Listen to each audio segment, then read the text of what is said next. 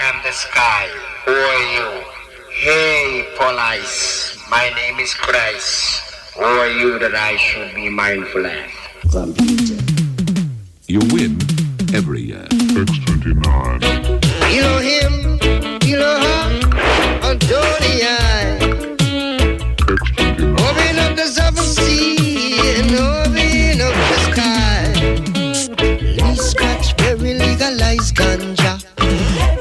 Chicky chicky chicky chick. You win. These cats very legal, like Cali. Skin, skin, skin. You cats very legal, like ganja.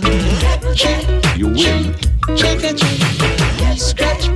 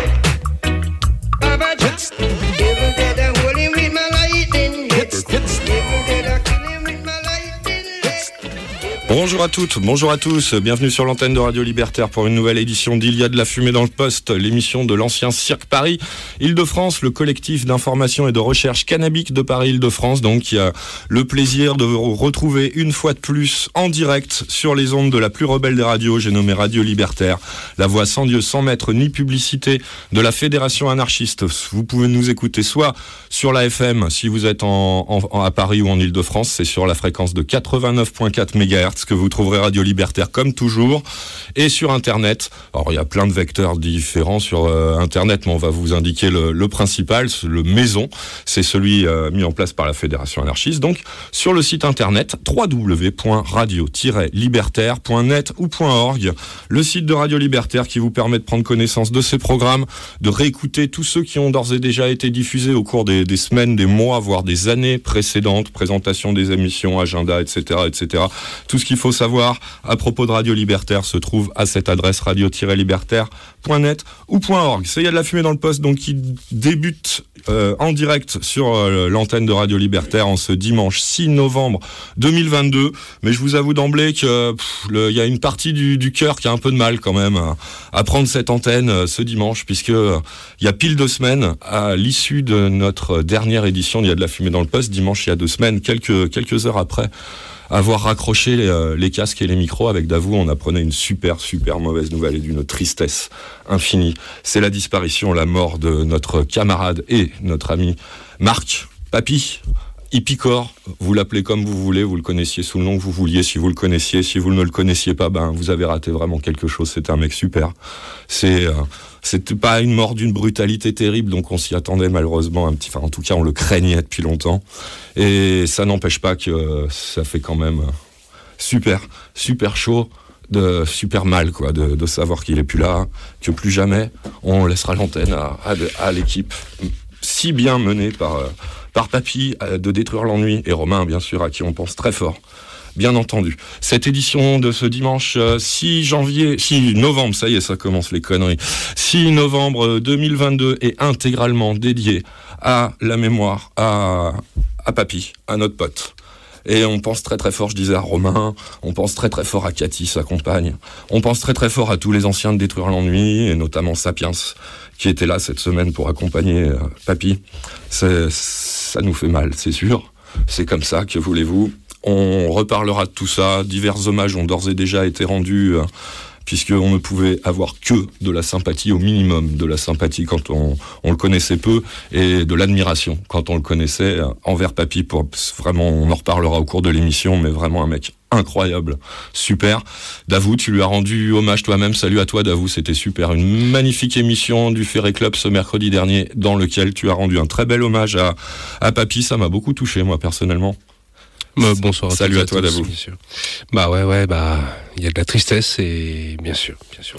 Une, euh, une édition de Détruire l'ennui tout à fait spéciale a eu lieu dimanche il y a deux semaines, puisqu'entre-temps, euh, depuis la disparition de Papy, le, le calendrier a fait son œuvre. Un cinquième dimanche est survenu dans le mois d'octobre, et donc pour les, les semaines euh, qui viennent, de mois, deux à trois mois euh, qui viennent, nous sommes en décalage. Les dimanches euh, de Détruire l'ennui ne seront plus pour quelques temps les dimanches de Il y a de la fumée dans le poste, mais on adresse vraiment euh, tout, tout notre soutien et toute notre amitié à toutes celles et ceux qui ont fait détruire l'ennui au long, au long de, de ces nombreuses années passées à l'antenne de Radio Libertaire. hein. Nous, on les a vus débuter il y a, il y a quand même un paquet d'années. C'était super chouette.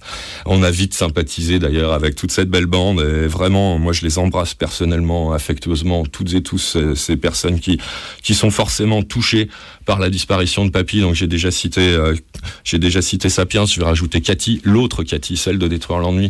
Je vais rajouter Mick, Mick, ancien du Cirque Paris, du collectif d'information de recherche cannabique, qu'on avait retrouvé à l'époque au sein de Détruire l'ennui avec grand, grand, grand plaisir, qui est loin, à qui j'ai pas eu l'occasion de, de transmettre euh, mes pensées. Je le fais euh, radiophoniquement parlant. Et tous les autres et tous les autres, à commencer par Romain, bien entendu. Donc, ça, cette édition est intégralement dédiée à Papy et aux proches euh, de Papy forcément bouleversés par cette disparition. On en reparlera donc un petit peu dans l'émission. À noter encore, euh, je disais, hein, j'ai commencé à le dire, j'ai pas terminé, donc je reviens dessus.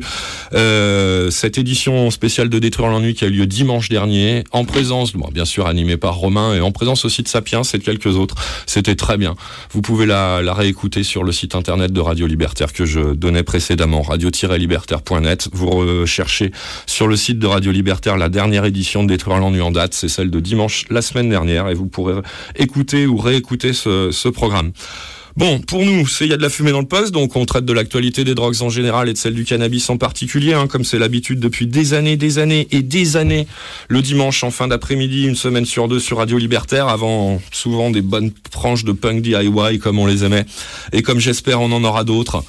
Euh, nous, bah, cette semaine, cette quinzaine, on va, euh, bah, on va faire ce qu'on n'a pas fait depuis un moment, c'est-à-dire faire un petit tour du monde et non pas un petit tour de France de l'actualité euh, autour de la politique des drogues.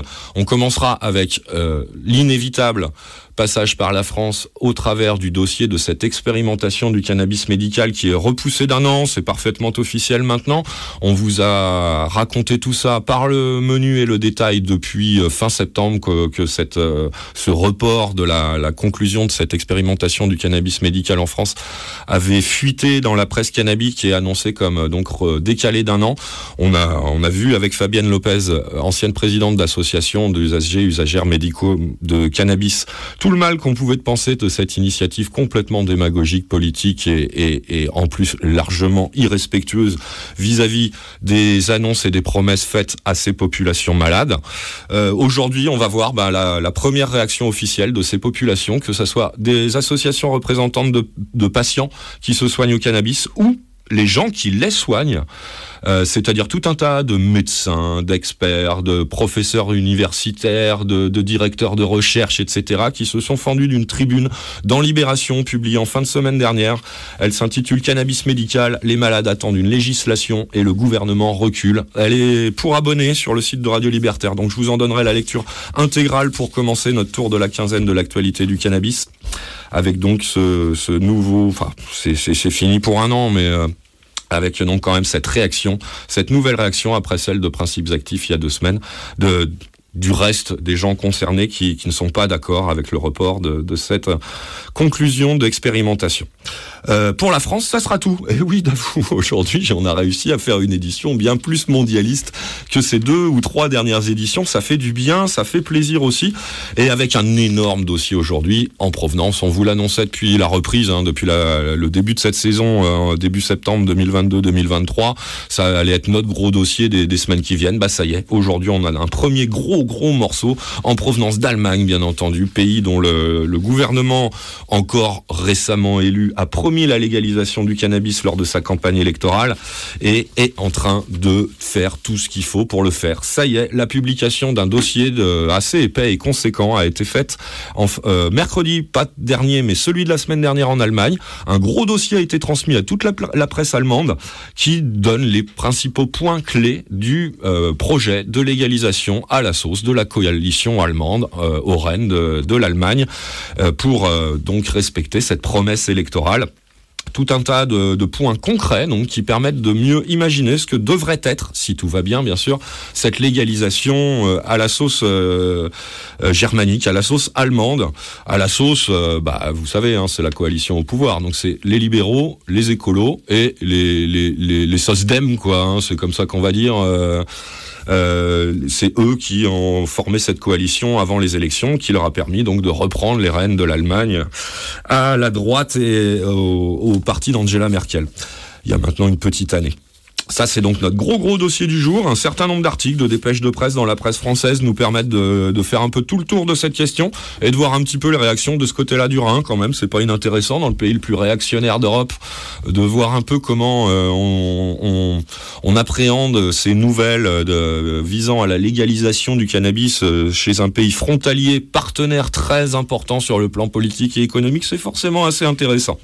Et enfin, en fin d'émission, donc toujours euh, dans notre page internationale, on aura, j'espère, le temps de, par quelques brèves, vous donner quelques nouvelles d'ailleurs euh, dans le monde, à commencer sans doute par le Canada, où euh, la grève de la SQDC qu'on avait évoqué rapidement il y a quelques jours, quelques éditions, euh, l'avant-dernière édition si j'ai bonne mémoire, continue et même rebondit avec de nouvelles succursales qui rejoignent le, mouvement. La SQDC, pour celles et ceux qui savent pas, c'est la société d'État, hein, qui a le monopole de la distribution du cannabis au Québec. Québec, qui est une province du Canada, euh, pays qui a légalisé intégralement le cannabis il y a maintenant deux ans. Donc euh, c'est quelque chose qui nous intéresse de très près. Et quand une lutte sociale, quand euh, le personnel en charge de la distribution légale du cannabis au Québec euh, euh, engendre une lutte sociale pour des questions de salaire, bah ça nous intéresse également. Bien entendu, j'espère qu'on pourra vous en donner quelques nouvelles avec des donc des, nouveaux euh, magasins, des nouveaux dispensaires qui ont rejoint le mouvement, avec des piquets de grève devant les magasins et tout ça. hein. C'est quand même plutôt sympathique. Une autre brève en provenance de Tunisie, nettement moins réjouissante, puisque euh, une association d'avocats tunisienne a, a publié un rapport qui fait un bilan de la, la fameuse loi sur les stupéfiants tunisiennes, sujet qu'on essaye de suivre, même s'il est peu relayé de ce côté-là de la Méditerranée, mais c'est quelque chose qu'on suit parce qu'on connaît à travers plusieurs faits divers, notamment euh, très concrets et très brutaux, survenus ces deux, trois dernières années, la violence que représente cette loi 52 tunisienne, comme on l'appelle là-bas, qui, euh, qui réprime donc l'usage de cannabis, et la façon dont l'État tunisien, depuis quelques années, se sert de cette loi 52 pour réprimer notamment les plus jeunes et les plus précaires qui pourraient avoir des velléités de rébellion face, euh, face euh, au conservatisme donc de l'État tunisien. Voilà à peu près le, sommaire du jour, de quoi euh, il y a de la fumée dans le poste de ce, de ce dimanche 6 novembre 2022 euh, devrait être faite aujourd'hui, avec bien sûr, donc je le disais, un, hommage tout au long de l'émission à, à notre pote disparu, Papy, et aussi, peut-être si vous nous écoutiez fin septembre, vous vous souvenez, je vous avais parlé d'une initiative de la Fédération anarchiste qui s'opposait à la guerre, qui euh, réaffirmait notre opposition à la guerre et au refus de la militarisation de la société, des esprits et tout ça. Bah ça y est, euh, cette initiative D'abord, a permis la publication d'une motion hein, que vous retrouverez sur le. Euh, J'ai pas le titre exact, mais c'est une motion non aux guerres et qui réaffirme donc le refus de la militarisation des sociétés. Euh, cette motion, vous pouvez la trouver bien sûr sur le site internet de la Fédération anarchiste, fédération-anarchiste.org.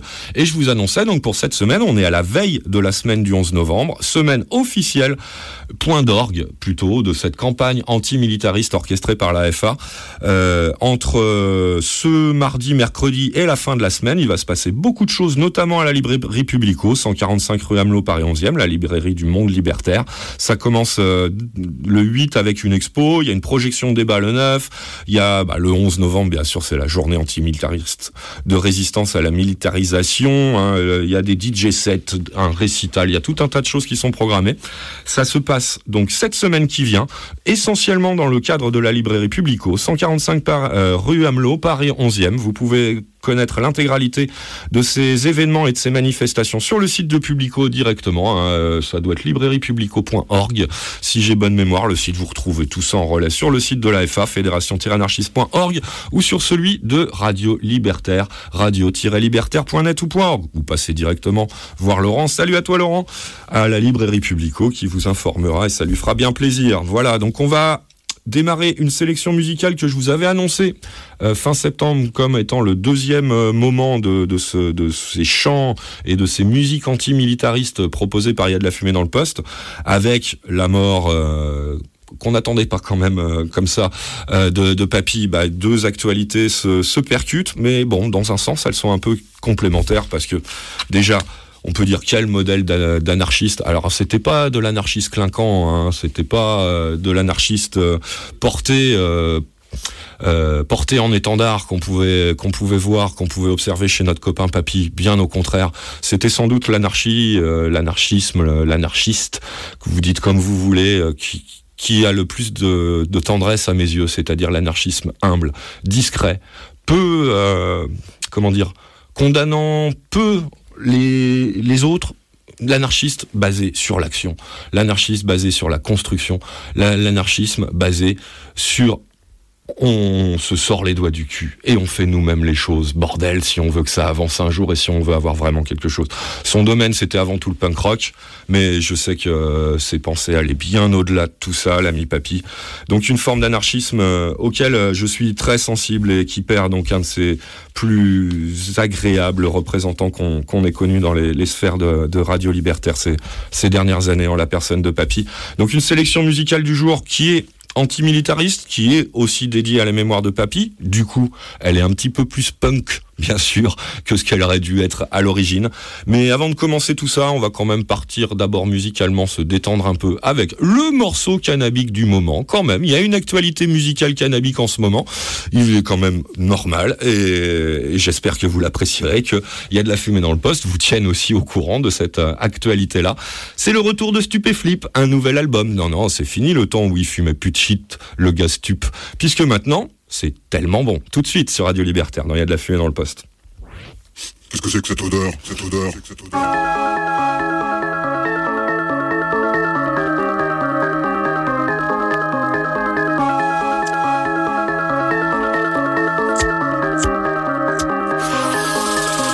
Je ne fais que d'une feuille, dans ma tête je sens les failles. J'emmènerai dans mon cercueil, un petit bout de truc et de la taille. Je suis devant mon ordi s'est arrêté. Je fais que des tourneries et jamais ça va s'arrêter. Fumette qui frappe et groupe de rap, rap. Digger des 90, Tierno qui fume 8-6, ça tourne en rond, ça n'a pas de sens. Paradis artificiel, tous les jours je fais du sale. S'arrêter c'est difficile, continuer c'est suicidaire.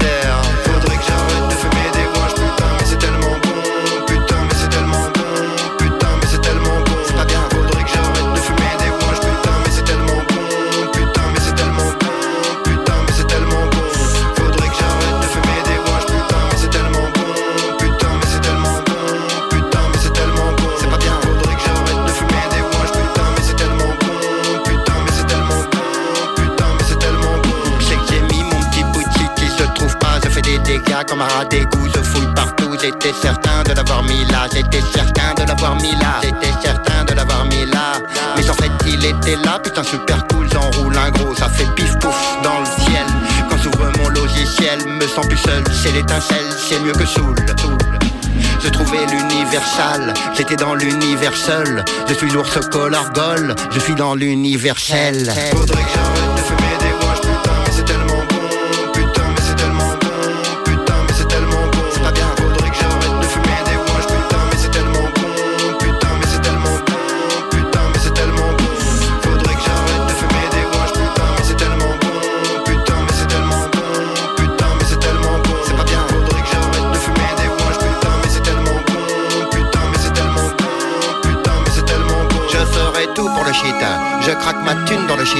Pas de musique sans le chita. Toute la journée dans le chita. Qu'est-ce que je ferais sans le chita Je sers à rien sans le chita. Je me sens pas bien sans le chita. Tout paraît fat sans le chita. Je m'amuse pas sans le chita.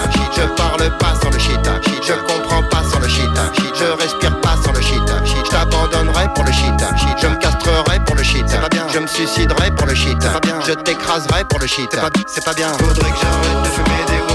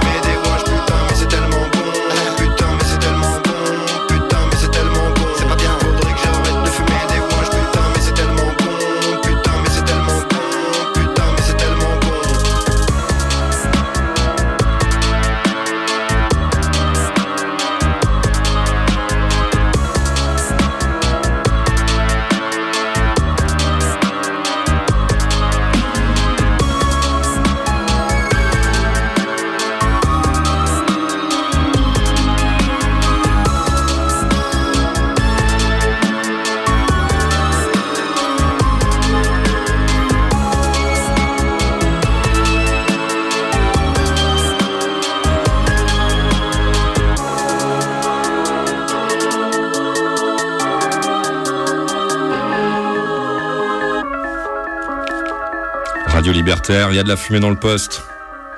Eh oui, Stupéflip sort un nouvel album. Il s'appelle Stup Forever. Et comme par hasard, le premier morceau que les gens retiennent, bah, c'est ce tellement bon qui parle de shit. Faudrait qu'il arrête de fumer des ouinges. Bah, c'était déjà comme ça qu'il s'était fait connaître il y a quoi? Voilà, vache, il y a une vingtaine d'années, hein, quand même, maintenant, avec son premier morceau qui avait, entre guillemets, hein, cartonné, euh, cartonné chez les fumeurs de pète, ça c'est sûr, chez les autres, moyen. Ça s'appelait euh, Je fume plus de shit. Après, il y avait eu Je refume du shit. Et maintenant, il y a tellement bon. Apparemment, il s'est fait une raison. C'est pas bien. Ça vient de sortir donc dans l'album Stup Forever signé Stupéflip. C'était un premier extrait dans cette édition de ce dimanche 6 novembre 2022 en direct sur Radio Libertaire de Y'a de la fumée dans le poste, émission qui vous parle de l'actualité des drogues en général et de celle du cannabis en particulier, bien évidemment, sous un jour anti-prohibitionniste des drogues. hein. Ça nous paraît tellement évident qu'on le redit pas forcément à chaque fois. Et voilà, je vais même pas prendre le temps de vous expliquer pourquoi. hein. Vous avez qu'à nous écouter un peu plus régulièrement ou alors de, de regarder un peu l'actualité autour de la question des drogues et de réfléchir un peu. Bref, euh, on attaque notre tour de la quinzaine de l'actualité avec la lecture d'une tribune publiée dans Libération cette euh, non pas cette semaine, la semaine passée, fin de semaine dernière, 28 octobre dernier, Libération a publié une tribune qui réagit à ce à quoi nous réagissions nous aussi il y a deux semaines sur ce, cette même antenne dans Il y a de la fumée dans le poste. Vous pouvez retrouver tout ça sur le blog de l'émission lafumédansleposte.blogspot.com. Vous pourrez y entendre Fabienne Lopez, notre copine Fabienne qui est en plus fondatrice d'une association d'usagères et d'usagers thérapeutiques de cannabis qui se soignent avec leur propre cannabis qu'ils ou elles produisent eux-mêmes ou elles-mêmes. Et ça, à nos yeux, c'est forcément très courageux et très admirable. Donc, un point de vue forcément intéressant, pour ne pas dire pertinent, que nous avons essayé de vous relayer il y a deux semaines. C'est donc sur Internet maintenant que ça se trouve, sur le site de la radio ou sur le blog. Cette, euh, cette semaine, ce dimanche, c'est plutôt le monde un peu plus sérieux et officiel. D'ailleurs, euh, je peux vous dire que Principes Actifs a été, a été euh, contacté pour être signataire hein, de cette tribune, mais que ah, si j'ai cru comprendre qu'ils ont décidé plutôt face à, au camouflet, pour parler joliment, euh, grâce au gros fuck plutôt, que leur a fait le, le, gouvernement et l'Assemblée nationale à l'occasion de, de cet inadmissible report de la fin de l'expérimentation du cannabis médical. Hein, je reviens pas là-dessus, ça fait trois éditions qu'on vous détaille tout ça au moins donc euh, si vous comprenez pas, allez sur le blog, renseignez-vous, lisez la presse. Euh, donc Fabienne, le point de vue des, usagers, usagères militants, on vous l'a donné il y a deux semaines. Maintenant, je vous donne donc les autres, et je vous disais que Principe Actif, elle, euh, cette association préfère, si j'ai bien compris, donc préfère axer sa riposte vers le ministère de, la Justice pour demander une circulaire qui, arrêterait les poursuites judiciaires vis-à-vis -vis des usagers thérapeutiques de cannabis en France. Hein. Ça fait que des années qu'on réclame ça au sein du cirque ou de principes actifs. Mais il est forcément très intelligent de, de, remettre ça sur le tapis à ce moment-là, hein, puisqu'ils ont décidé de ne pas respecter leurs paroles sur le plan euh, expérimentation sanitaire euh, et tout ça, bah, qu'au moins ils arrêtent les poursuites judiciaires dans le civil, quoi. C'est pas c'est pas correct. Euh, sinon, c'est effectivement une bonne façon de, de relancer le combat sur un sur un terrain qui semble à nous, euh, usagères, usagers, qu'on soit thérapeutique ou récréatif d'ailleurs, euh, bah, qui nous touche plus directement et qui nous semble beaucoup plus urgent que s'arrête la persécution des usagères et, des usagers par la police et la justice française. Voilà, donc principes actifs, voilà pourquoi, grosso modo, ils ne sont pas signataires, mais il y a tout un tas de signataires que je, je ne détaillerai pas, mais j'en donnerai quelques-uns pour l'exemple après la lecture de cette tribune. Je vais vous la lire intégralement, hein. je répète donc, elle a été publiée par le journal Le Monde, vous pouvez la retrouver en ligne, mais je crois que c'est un article pour abonnés. C'est pour ça que je vais prendre le temps de vous la lire in extenso aujourd'hui à l'antenne de, de Y a de la fumée dans le poste. Ça s'appelle Cannabis médical, deux points. Les malades attendent une législation et le gouvernement recule. Petite introduction de Libération. Alors que 91% des Français sont favorables à la prescription du cannabis thérapeutique, le gouvernement veut prolonger une expérimentation menée depuis 2020 réservée à une minorité. Il est temps de légiférer, par exemple à travers la loi de finances de la sécurité sociale, demande un collectif de patients et de députés. Euh, je dis tout de suite en aparté que cet espoir, euh, on savait déjà quand, euh, avant même que cette lettre soit envoyée aux médias, que c'était foutu, hein, qu'il n'y aurait pas de non-report à l'occasion de cette fameuse loi de finances de la sécurité sociale. Et Fabienne nous l'a confirmé il y a deux semaines que c'était fini, il n'y avait plus aucun espoir à, attendre de ce côté-là. Hein. Donc on peut dire que cette tribune est parfaitement restée lettre morte, ce qu'annonçait, il me semble, Principes Actifs avant même sa publication. Bref, allez, la voici cette tribune. Depuis le 26 mars 2021, et malgré l'impact de la crise du Covid-19, plus de 2100 patients ont déjà pu bénéficier de prescriptions de médicaments à base de cannabis dans toute la France. Alors là, il y a une parenthèse qui est inexacte. Outre-mer compris, c'est faux. Pas en Outre-mer, les Outre-mer n'étaient pas concernés par cette expérimentation du cannabis médical. Donc je reprends, pardon. À base de cannabis dans toute la France, sauf l'Outre-mer, dans le cadre d'une expérimentation lancée il y a deux ans par le gouvernement. Pour 300 000 patients français, enfants comme adultes, les thérapeutiques actuelles sont en échec pour soulager leurs souffrances chroniques et sévères. Ils attendent un accès, comme c'est déjà le cas dans de nombreux pays européens, à ces médicaments à base de cannabis. L'expérimentation ne permettra au mieux qu'à 1% d'entre eux d'essayer ces thérapeutiques. Elle arrive à son terme et il est temps de donner la possibilité aux 99% des patients restants d'essayer ces médicaments. Nous rappelons que la possibilité d'inclure 3000 patients en traitement dans cette expérimentation avancée par le ministère n'est pas un objectif à atteindre pour valider le, valider le dispositif, mais un simple calibrage financier. Pardon. Le temps est venu de donner une solution à toutes celles et tous ceux qui souffrent de douleurs chroniques sévères, de cancer, en situation palliative, d'épilepsie grave non soulagée par les thérapeutiques disponibles. Il est question ici de leur dignité et du respect que l'on doit, notamment aux patients en fin de vie qui doit pouvoir être acteur de son traitement. Malgré les rapports positifs et rassurants publiés il y a quelques jours, l'intégration de ces médicaments à base de cannabis médical au droit commun n'arrive pas. Le gouvernement s'émeut d'un manque de données. Paradoxal, alors que ses propres services concluent que le système actuel est, entre guillemets, opérationnel et efficace. De quoi se mettre en ordre de marche pour assurer une généralisation. D'ailleurs, le projet d'expérimentation n'avait pas vocation à démontrer l'intérêt du cannabis thérapeutique.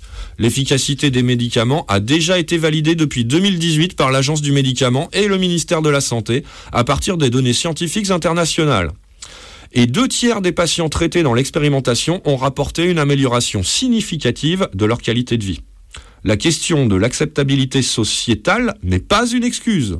En 2019, 91% des Français, ou plutôt des gens qui étaient sondés, hein, je vais quand même préciser, étaient déjà favorables à la prescription de médicaments à base de cannabis médical. C'est un sondage de l'OFDT. On parle de médicaments, pas une, pas d'une drogue. Bon, alors, là, il joue sur les mots quand même un peu, et je reprends ma lecture sans, en essayant de plus la commenter. A-t-on demandé aux Français de donner leur accord pour accéder à la morphine dans le cancer? Une partie intitulée Médecins et pharmaciens ont répondu présent. Notre système de santé est prêt. Euh, Il y a un point d'exclamation. Les médecins hospitaliers concernés savent maintenant prescrire ces médicaments. Les pharmaciens d'officine ont répondu présent et, et dispenseront ces produits de santé en assurant la promotion de leur bon usage et leur pharmacosurveillance. Prolonger sans avancer serait une erreur. Il faut que cela soit une période de transition qui permettra de finaliser les arbitrages relatifs au statut de ces médicaments et aux questions de fixation de leur prix et de leur remboursement avec la garantie et l'engagement politique d'une entrée dans le droit commun de ces médicaments en janvier 2024. Certains acteurs économiques souhaitent développer une filière française de production de ces médicaments depuis la culture de cette plante jusqu'à sa transformation en produit de qualité pharmaceutique. Nous demandons que l'accès à ces médicaments pour les patients qui n'ont aucune alternative thérapeutique ne dépende pas du développement de cette filière française qui ne sera opérationnelle que dans deux ou trois ans.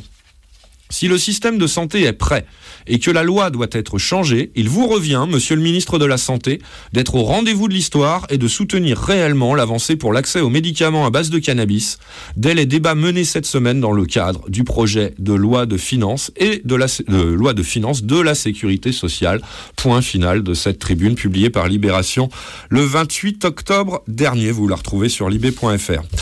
Euh, vœu pieux, hein, bien sûr, que ce dernier paragraphe que je viens de vous lire, cette adresse directe euh, au ministère de, de la Santé, c'était un vœu complètement pieux, on l'avait bien compris en amont, euh, ça s'est confirmé par la suite. Alors quelques exemples de signataires, on va commencer par l'initiatri- l'initiatrice de cette lettre, elle est présidente d'APC SCC, c'est une association de patients, elle s'appelle Mado Gilanton.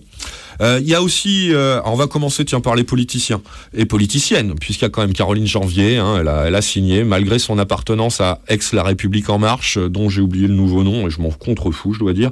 Euh, Renaissance, tiens, c'est marqué dans l'article de Libé. Euh, Caroline Janvier, malgré tout, a signé hein, quand même. Est-ce que je peux parler de courage politique? Non, non, quand même pas. Un minimum de cohérence politique euh, dans, dans ces démarches. Euh, chez les députés, donc, chez ces gens qui ont voté à leur majorité euh, ce report dans le cadre de cette loi de finances de la sécurité sociale, mais donc ils ne sont pas, eux, euh, ils n'ont pas voté pour ce report, eux, apparemment. On peut trouver euh, bah, quelques socialistes, hein, notamment Isabelle Santiago, Sabrina Sebaï, députée écologiste. On trouve, tiens, des gens qu'on a cités il y a pas longtemps. Alors Michel Simès, hein, médiatique médecin in- assez inintéressant, mais qu'on a déjà relayé ici pour quelques saillies pro-cannabiques du temps où il faisait partie du, journal de la santé sur euh, France 5. euh, émission qui traite régulièrement, de la question du cannabis thérapeutique, hein, et y compris en donnant la parole à Nicolas Autier au moment où la rumeur euh, nous informait de ce cet très probable report de, de la fin de cette expérimentation du, cannabis médical en France. Eh ben, figurez-vous qu'on trouve un tout petit peu plus loin dans la liste des signataires Marina Carrère d'Ancos, euh, qui est médecin et qui est aussi journaliste, donc qui, euh, qui elle présente toujours ce, ce journal de la santé. hein. Euh, je pense, euh, enfin, j'ai déjà dit à ces micros que j'aimais relativement bien, je trouvais assez objective leur façon de, traiter ce dossier-là, en allant jusqu'à interroger euh, un peu à la dès que l'occasion se présentait Nicolas Autier. Ça se confirme par la signature de cette tribune.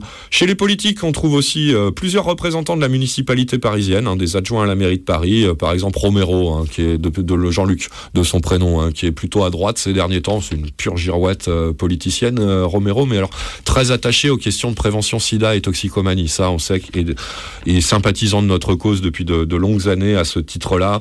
D'autres gens encore de, de la, la mairie de Paris, mais je voulais surtout insister aussi sur le, nombre euh, bah, de personnes euh, scientifiques, voire soignantes, qui sont signataires de cette tribune. Alors je vais arrêter de donner des noms, je vais plutôt donner leurs fonctions à ces gens. Ça me paraît un petit peu plus éclairant que de- des noms que vous n'avez euh, sans doute jamais entendus ou presque jamais. Bon, il y en a quelques-uns, nous on les connaît bien, c'est les addictologues et notamment les deux Lowenstein et Amin Benyamina qui sont signataires, hein, fort heureusement.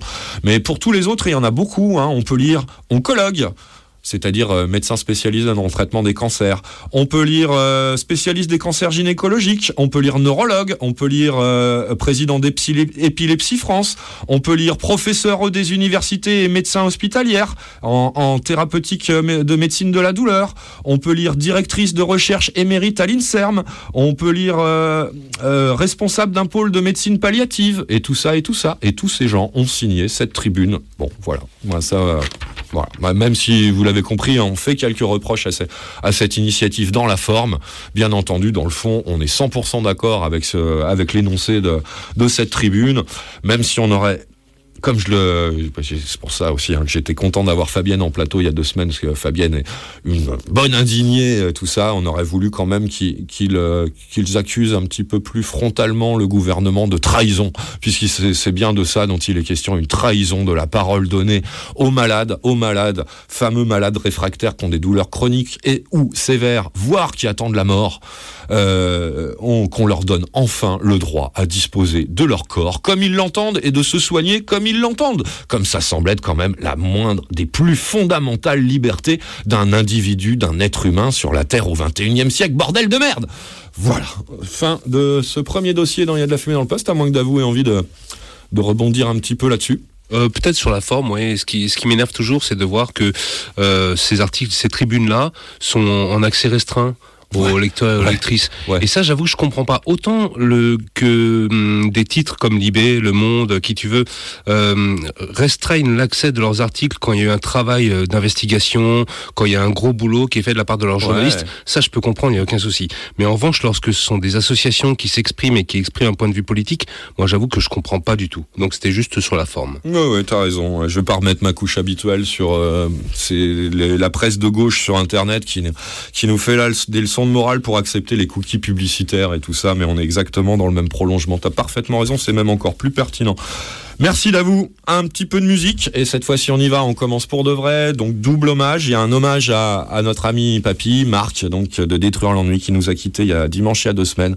Et donc vous allez entendre dans cette sélection musicale anti-militariste, anti-guerre, anti-militaire et carrément pro-déserteur, comme va l'être ce premier titre que je vous ai choisi euh, pour ce soir. Donc double hommage, hommage enfin euh, double intention, je veux dire. Donc saluer euh, l'initiative et prendre modestement part à cette initiative de refus de la guerre et de refus de la militarisation des sociétés et des esprits, comme c'est le cas dans le cadre de cette semaine euh, organisée par la Fédération anarchiste, et rendre hommage à notre ami, notre pote Papy, qui aimait tant le punk rock et on partageait, hein, vous le savez, si vous nous écoutez un tant soit peu, j'aime énormément le punk rock également, et donc on, on se retrouvait volontiers, Papy et moi, autour de des bons vieux classiques, euh, ce qu'on appelle le rock alternatif des années 80. Certains certains des groupes représentatifs de cette scène-là, euh, ils les aimaient beaucoup, d'autres un peu moins. Il y en a quelques-uns qu'on qu'on adore tous les deux, qu'on j'ose pas de mettre cette phrase à l'imparfait. Euh, donc forcément, les incontournables. Berrurier Noir, Camouflage, en live à l'Olympia en 89, tout de suite dans Radio Libertaire, contre les militaires, contre toutes les armées, mais pour Papy.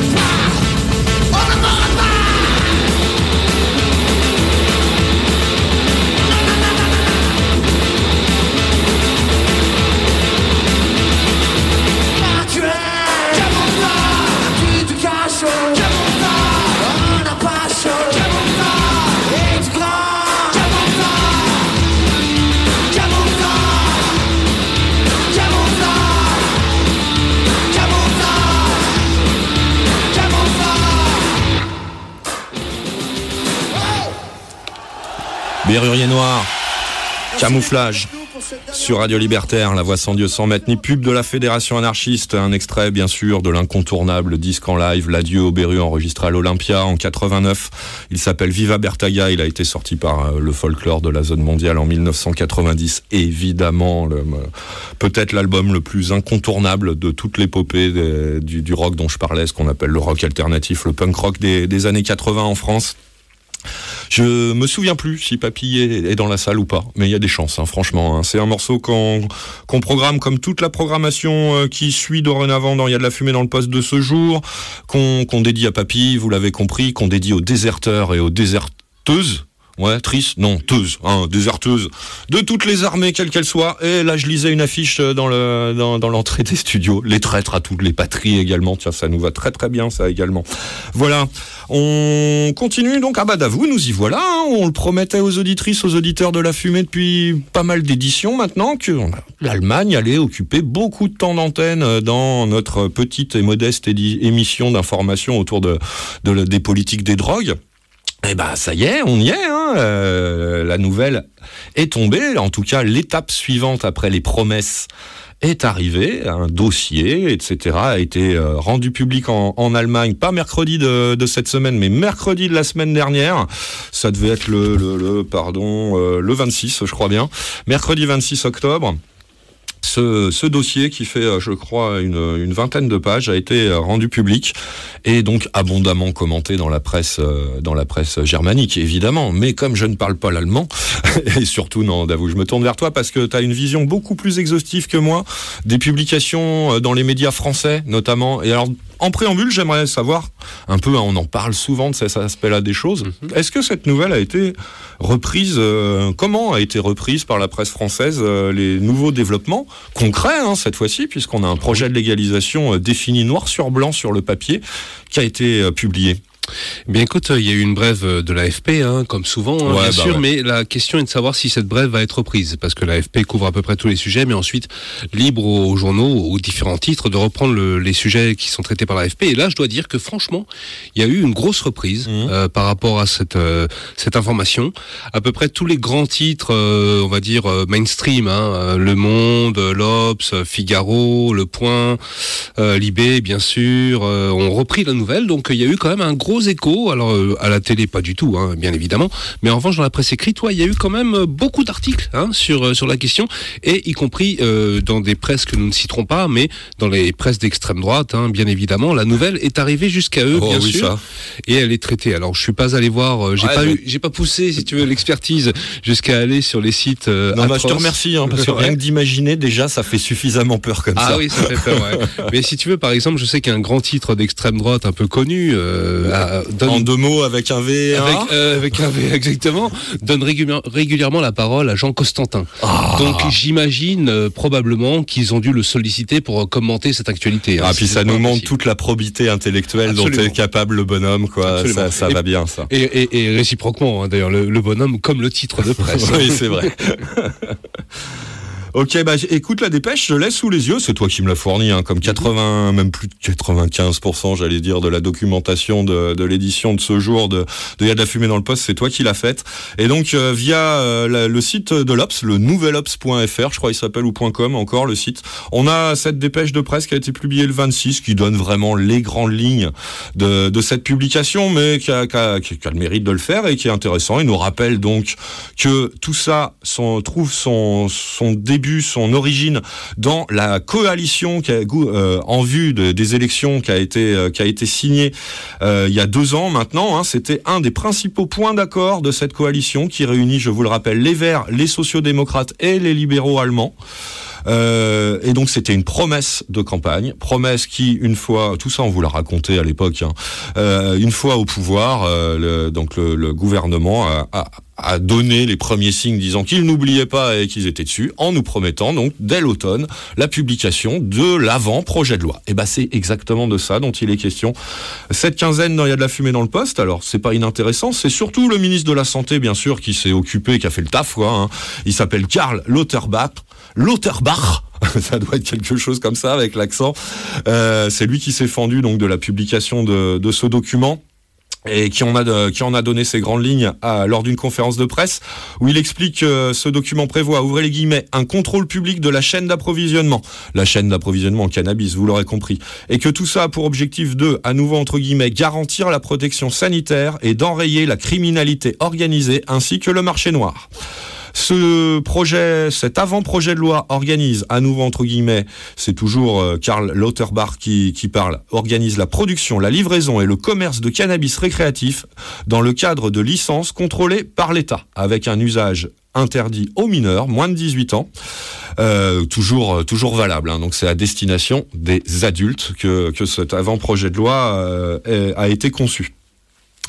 Avant de rentrer vraiment dans le contenu de cet avant-projet de loi, je vous propose de rester sur euh, cette dépêche euh, prélevée sur le site du, Nouvel Ops, puisque la suite euh, de la fin de cette dépêche nous, nous donne des détails importants et par en citant toujours euh, les, les promoteurs de, de cette euh, réforme dorénavant concrètement engagée par le, le gouvernement allemand, bah, c'est toujours le ministère de la Santé hein, qui parle et qui explique donc que ce projet de loi, ouvrez les guillemets, si tout va bien, je pense que la légalisation pourrait intervenir en 2024. C'est à nouveau euh, le, le ministre euh, Karl Lauterbach qui, qui fait cette déclaration. Je vous signale qu'il fait partie, lui, du Parti social-démocrate, hein, le fameux SPD euh, allemand.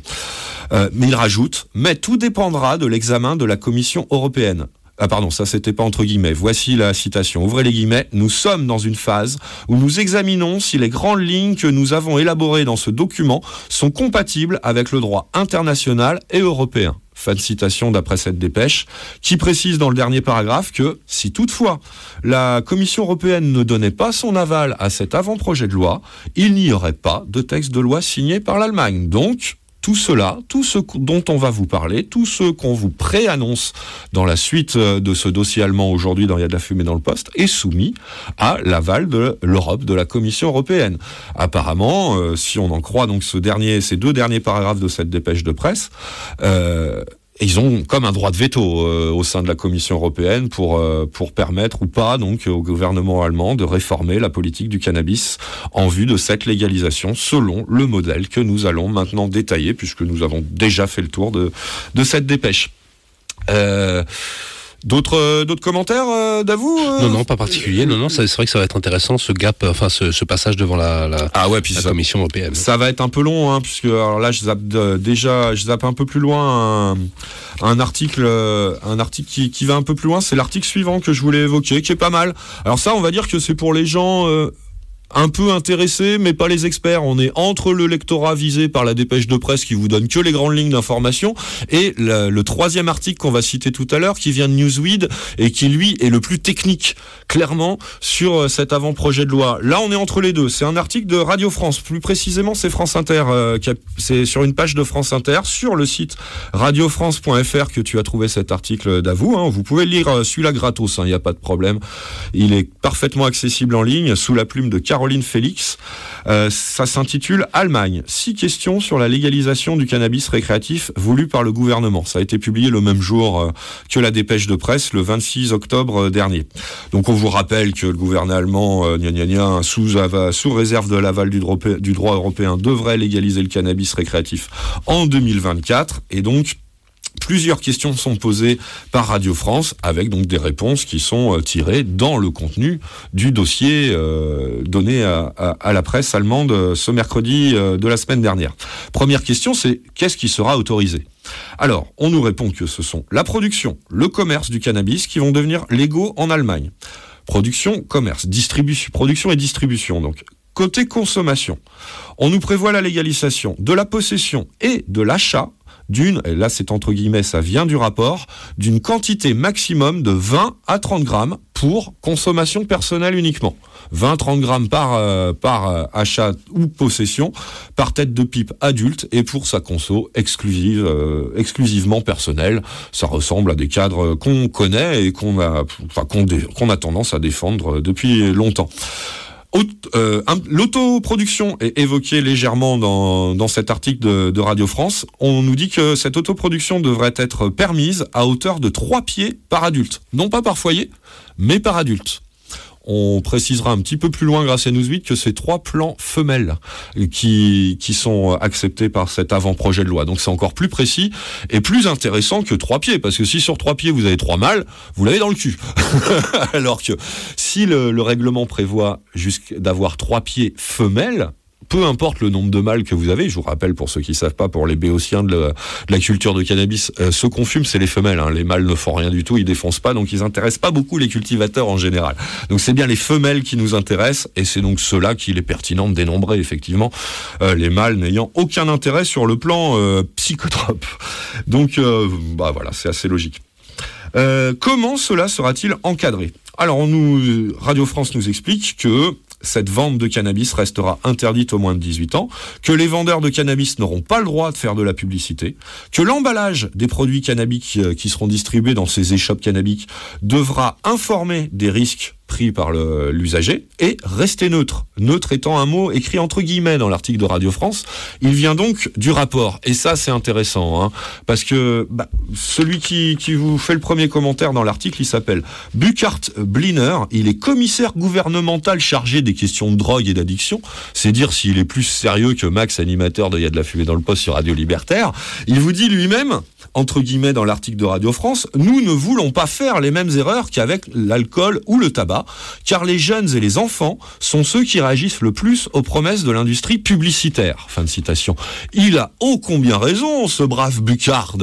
Et j'en veux pour preuve encore plus pertinente à mon avis, encore plus spectaculaire que le- les erreurs faites avec l'industrie de l'alcool et du tabac, c'est ce qui est en train de se passer chez les buralistes actuellement autour du CBD. Faut voir comment en France on accepte que les buralistes vendent, euh, enfin que les marchands en général vendent le CBD sous des packaging, des emballages et des formes. On ne peut plus publicitairement sexy, flashy, de belles couleurs, avec des beaux slogans à la con, euh, des jeux de mots débiles autour de l'usage de drogue et compagnie. Enfin bref, c'est le grand n'importe quoi marketingo publicitaire euh, autour du CBD distribué euh, essentiellement chez les buralistes, peut-être un petit peu moins dans les échoppes spécialisées. Espérons qu'ils ont un peu plus le sens des responsabilités, mais permettez-moi d'en douter quand même. hein. Euh, en tout cas, chez les buralistes, là, on a pu le voir euh, de nos propres yeux, c'est du grand lamentable. L'État français autorise tout et n'importe quoi. C'est absolument dégueulasse. Donc oui, le cirque a toujours préconisé absence de publicité pour les coffee shops, enfin ce qu'on appelle nous les cannabistros, absence de publicité pour les produits cannabiques et euh, emballage neutre, mais bien évidemment quoi. Il a raison euh, quand il parle des méfaits de l'industrie publicitaire à destination des, ados et même des enfants quand il est question de vendre des toxiques. Euh, bon, le cannabis est nettement moins toxique que l'alcool ou le tabac, hein, je sais, mais euh, quand même, hein, ça reste quand même, on va dire, ça rentre dans la, la vente de toxiques, de produits toxiques. Donc bon. Hein, moi, je, me réjouis euh, de, ce, de ces déclarations, au moins d'un, au moins d'intention.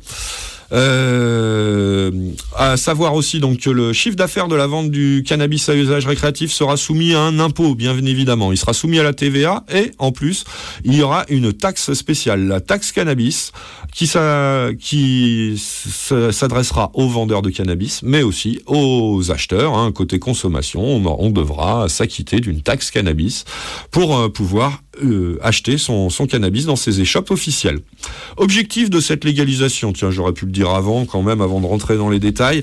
Eh ben, on voit dans, dans l'article euh, que c'est double, hein, comme le laissait entendre la, la dépêche. C'est que d'abord, il y a une volonté, d'après les mots du ministère de la Santé, ouvrez les guillemets, d'obtenir une meilleure protection des enfants et des jeunes. En effet, euh, ce même ministère juge euh, la politique actuelle complètement inefficace dans le contexte actuel d'augmentation. Apparemment, les Allemands en sont à 4 millions d'expérimentateurs dans l'année, dont le quart de ces 4 millions, donc 1 million, c'est facile à calculer, a entre 18 et 24 ans. Donc chez nous, les plus gros consommateurs de l'Europe de l'Ouest, ça nous impressionne pas beaucoup, mais ça fait quand même beaucoup, hein, euh, assez, assez important puisqu'il s'agit encore à l'heure actuelle d'un usage parfaitement illégal et réprimé par les autorités allemandes, moins sévèrement, c'est vrai, mais quand même réprimé euh, moins sévèrement qu'en France, en Allemagne. Bref, Euh, ils sont nombreux à en faire usage et sans doute du coup assez nombreux à en faire un certain mésusage. Le ministère pointe aussi du doigt la mauvaise qualité du cannabis qu'on trouve sur le marché noir et donc cette légalisation est aussi à ce titre-là une protection euh, pour la santé euh, du public et la protection à destination euh, des plus jeunes qui, euh, bah, le marché noir ne faisant aucun effort de prévention ou euh, de réduction des risques sanitaires ou de contrôle de qualité des produits, bien au contraire, hein, le seul objectif visé étant le rendement financier, qualité des produits en prend souvent un sérieux coup.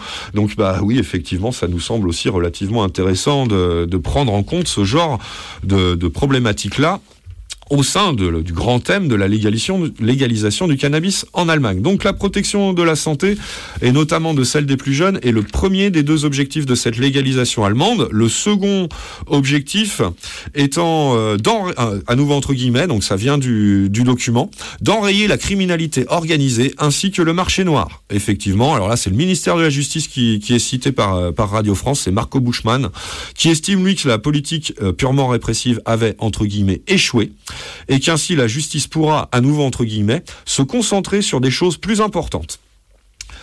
Euh, euh, Radio France pose ensuite la question est-ce que c'est une première? Bah, ils ont la mémoire courte pour, pour des journaleux. Ils répondent presque.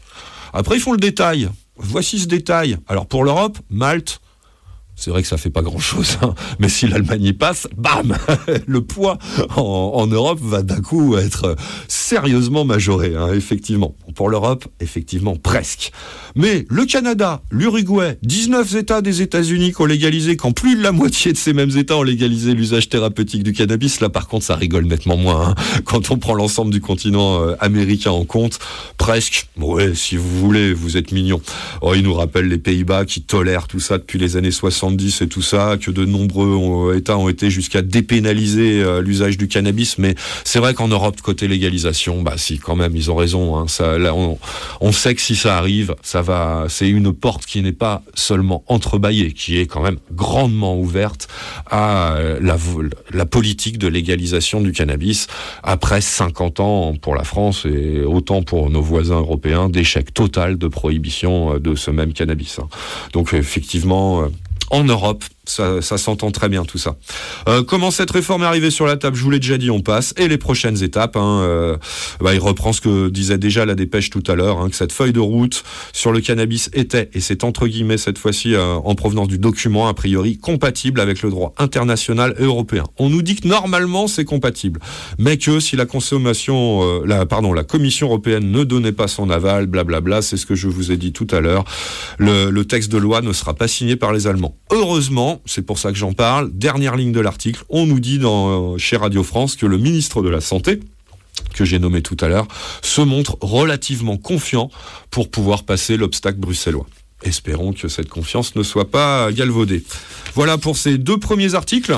Comme je vous le disais, on en a un troisième qui est beaucoup plus technique puisqu'il vient de la presse cannabique directement. La presse cannabique qu'on trouve sur Internet, c'est Newsweed. Euh, je vais pas rentrer tout de suite dans le détail. On va, si tu es d'accord, vous faire un, petit détour musical, malheureusement toujours aussi guerrier, alors toujours aussi triste parce qu'on on rend hommage musicalement à, à notre copain Papy, euh, disparu dimanche il y a deux semaines. Bon alors là, je vous avoue que je sais pas trop s'il aime ou pas ce morceau, mais moi c'est un morceau que j'aime beaucoup et que, que j'avais déjà programmé, qu'on n'avait pas eu le temps de vous passer fin septembre dans ce premier volet de, sélection musicale anti-militariste. C'est une des chansons les plus connues d'un groupe de trash metal californien. Bah, le groupe de trash metal californien le plus connu. Oui, on parle de multimillionnaires là à l'antenne de Radio Libertaire et on va vous diffuser leur son. Je sais, mais c'est bah, pour euh, rappeler un petit peu. Je sais que Papy aimait bien euh, aussi quelques consonances trash euh, de temps en temps dans la musique qu'il écoutait. Et c'est aussi bah, pour pour partager le, euh, pour partager un peu le, message de ce morceau, puisque euh, bah, peut-être que certains ou certaines des plus jeunes ont un peu soit oublié, soit sont passés à côté de cette thématique de ce morceau signé Metallica, vous l'avez compris, qui nous parle de guerre et qui s'intitule One. Tout de suite, Il y a de la fumée dans le poste.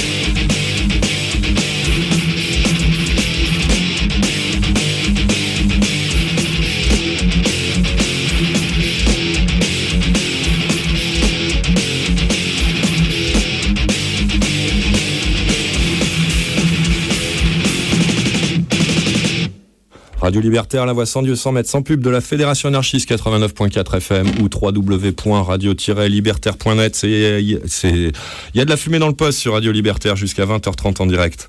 Euh, on vient de vous passer un des grands chefs-d'œuvre euh, de Metallica, Metallica encore jeune, hein, avant qu'il soit bouffi par l'argent, euh, sur leur album And Justice for All, sorti chez Electra en 1988. On trouve ce magnifique One que j'inclus dans cette sélection musicale du jour antimilitariste et anti-guerre, puisque ce morceau est basé sur le roman Johnny, en anglais c'est Johnny Got His Gun, en français c'est plus connu sous le nom de Johnny s'en va en guerre, un roman euh, sorti, euh, un roman écrit pardon euh, par Dalton Trumbo, dont s'inspire donc ce ce morceau de Metallica. D'ailleurs, il y a une adaptation très connue, euh, très connue, notamment d'une peut-être pas par les plus jeunes d'entre vous, mais euh, par les générations aînées. euh, Johnny s'en va en guerre, le film, euh, qui est donc à l'origine aussi des, bruitages qu'on entend au début de morceaux. C'est directement pris dans la bande son de ce Johnny s'en va en guerre, version cinématographique. Donc voilà pourquoi ce One de Metallica. Il y a de la fumée dans le poste. Aujourd'hui, il y a de la fumée dans le poste contre la guerre, contre toutes les guerres, contre l'armée, contre toutes les armées, contre tous les soldats, sauf ceux qui désertent comme d'habitude, crosse en l'air. Allons-y. Euh, voilà, on reprend euh, notre sujet de prédilection, la drogue et le cannabis. Et oui, les Allemands vont légaliser le cannabis. En tout cas, c'est ce qu'ils promettent depuis. C'est ce que promet la coalition qui vient de rentrer au pouvoir il y a maintenant une bonne année et euh, ce qu'elle a l'air décidée à faire, puisque depuis tout à l'heure, avec Davou, on vous énumère un peu le contenu du, du- de l'avant-projet de loi qui a été présenté mercredi pas dernier, mais avant-dernier, mercredi 26 octobre, à la presse allemande. Donc on a déjà euh, parcouru pas mal tout ça. On va finir ce petit, ce gros dossier du jour avec le dernier article qu'on a trouvé sur directement sur Internet dans la presse cannabique sponsorisée. Hein, euh, je, le, rappelle quand même à chaque fois, je n'irai pas plus loin aujourd'hui. Newsweed.fr, c'est toujours Aurélien Bernard, euh, bah, taulier de la version francophone de Newsweed, qui a écrit et publié cet article daté du 26 octobre, le, jour de la... Enfin, il doit, être germanophone, hein, Aurélien Bernard, parce que euh, bah, il est beaucoup plus détaillé. Bon, c'est aussi...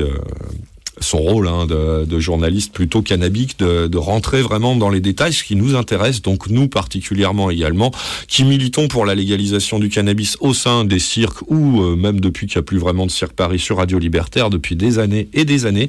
On va pouvoir euh, voir un peu plus dans le détail, donc jusqu'à où le, les, les, les concepteurs de, de cet avant-projet de loi sont allés dans, euh, ce, dans, dans, dans la politique, dans les règles divers, les divers aspects et divers à prévoir au sein de ce grand projet de légalisation du cannabis allemand.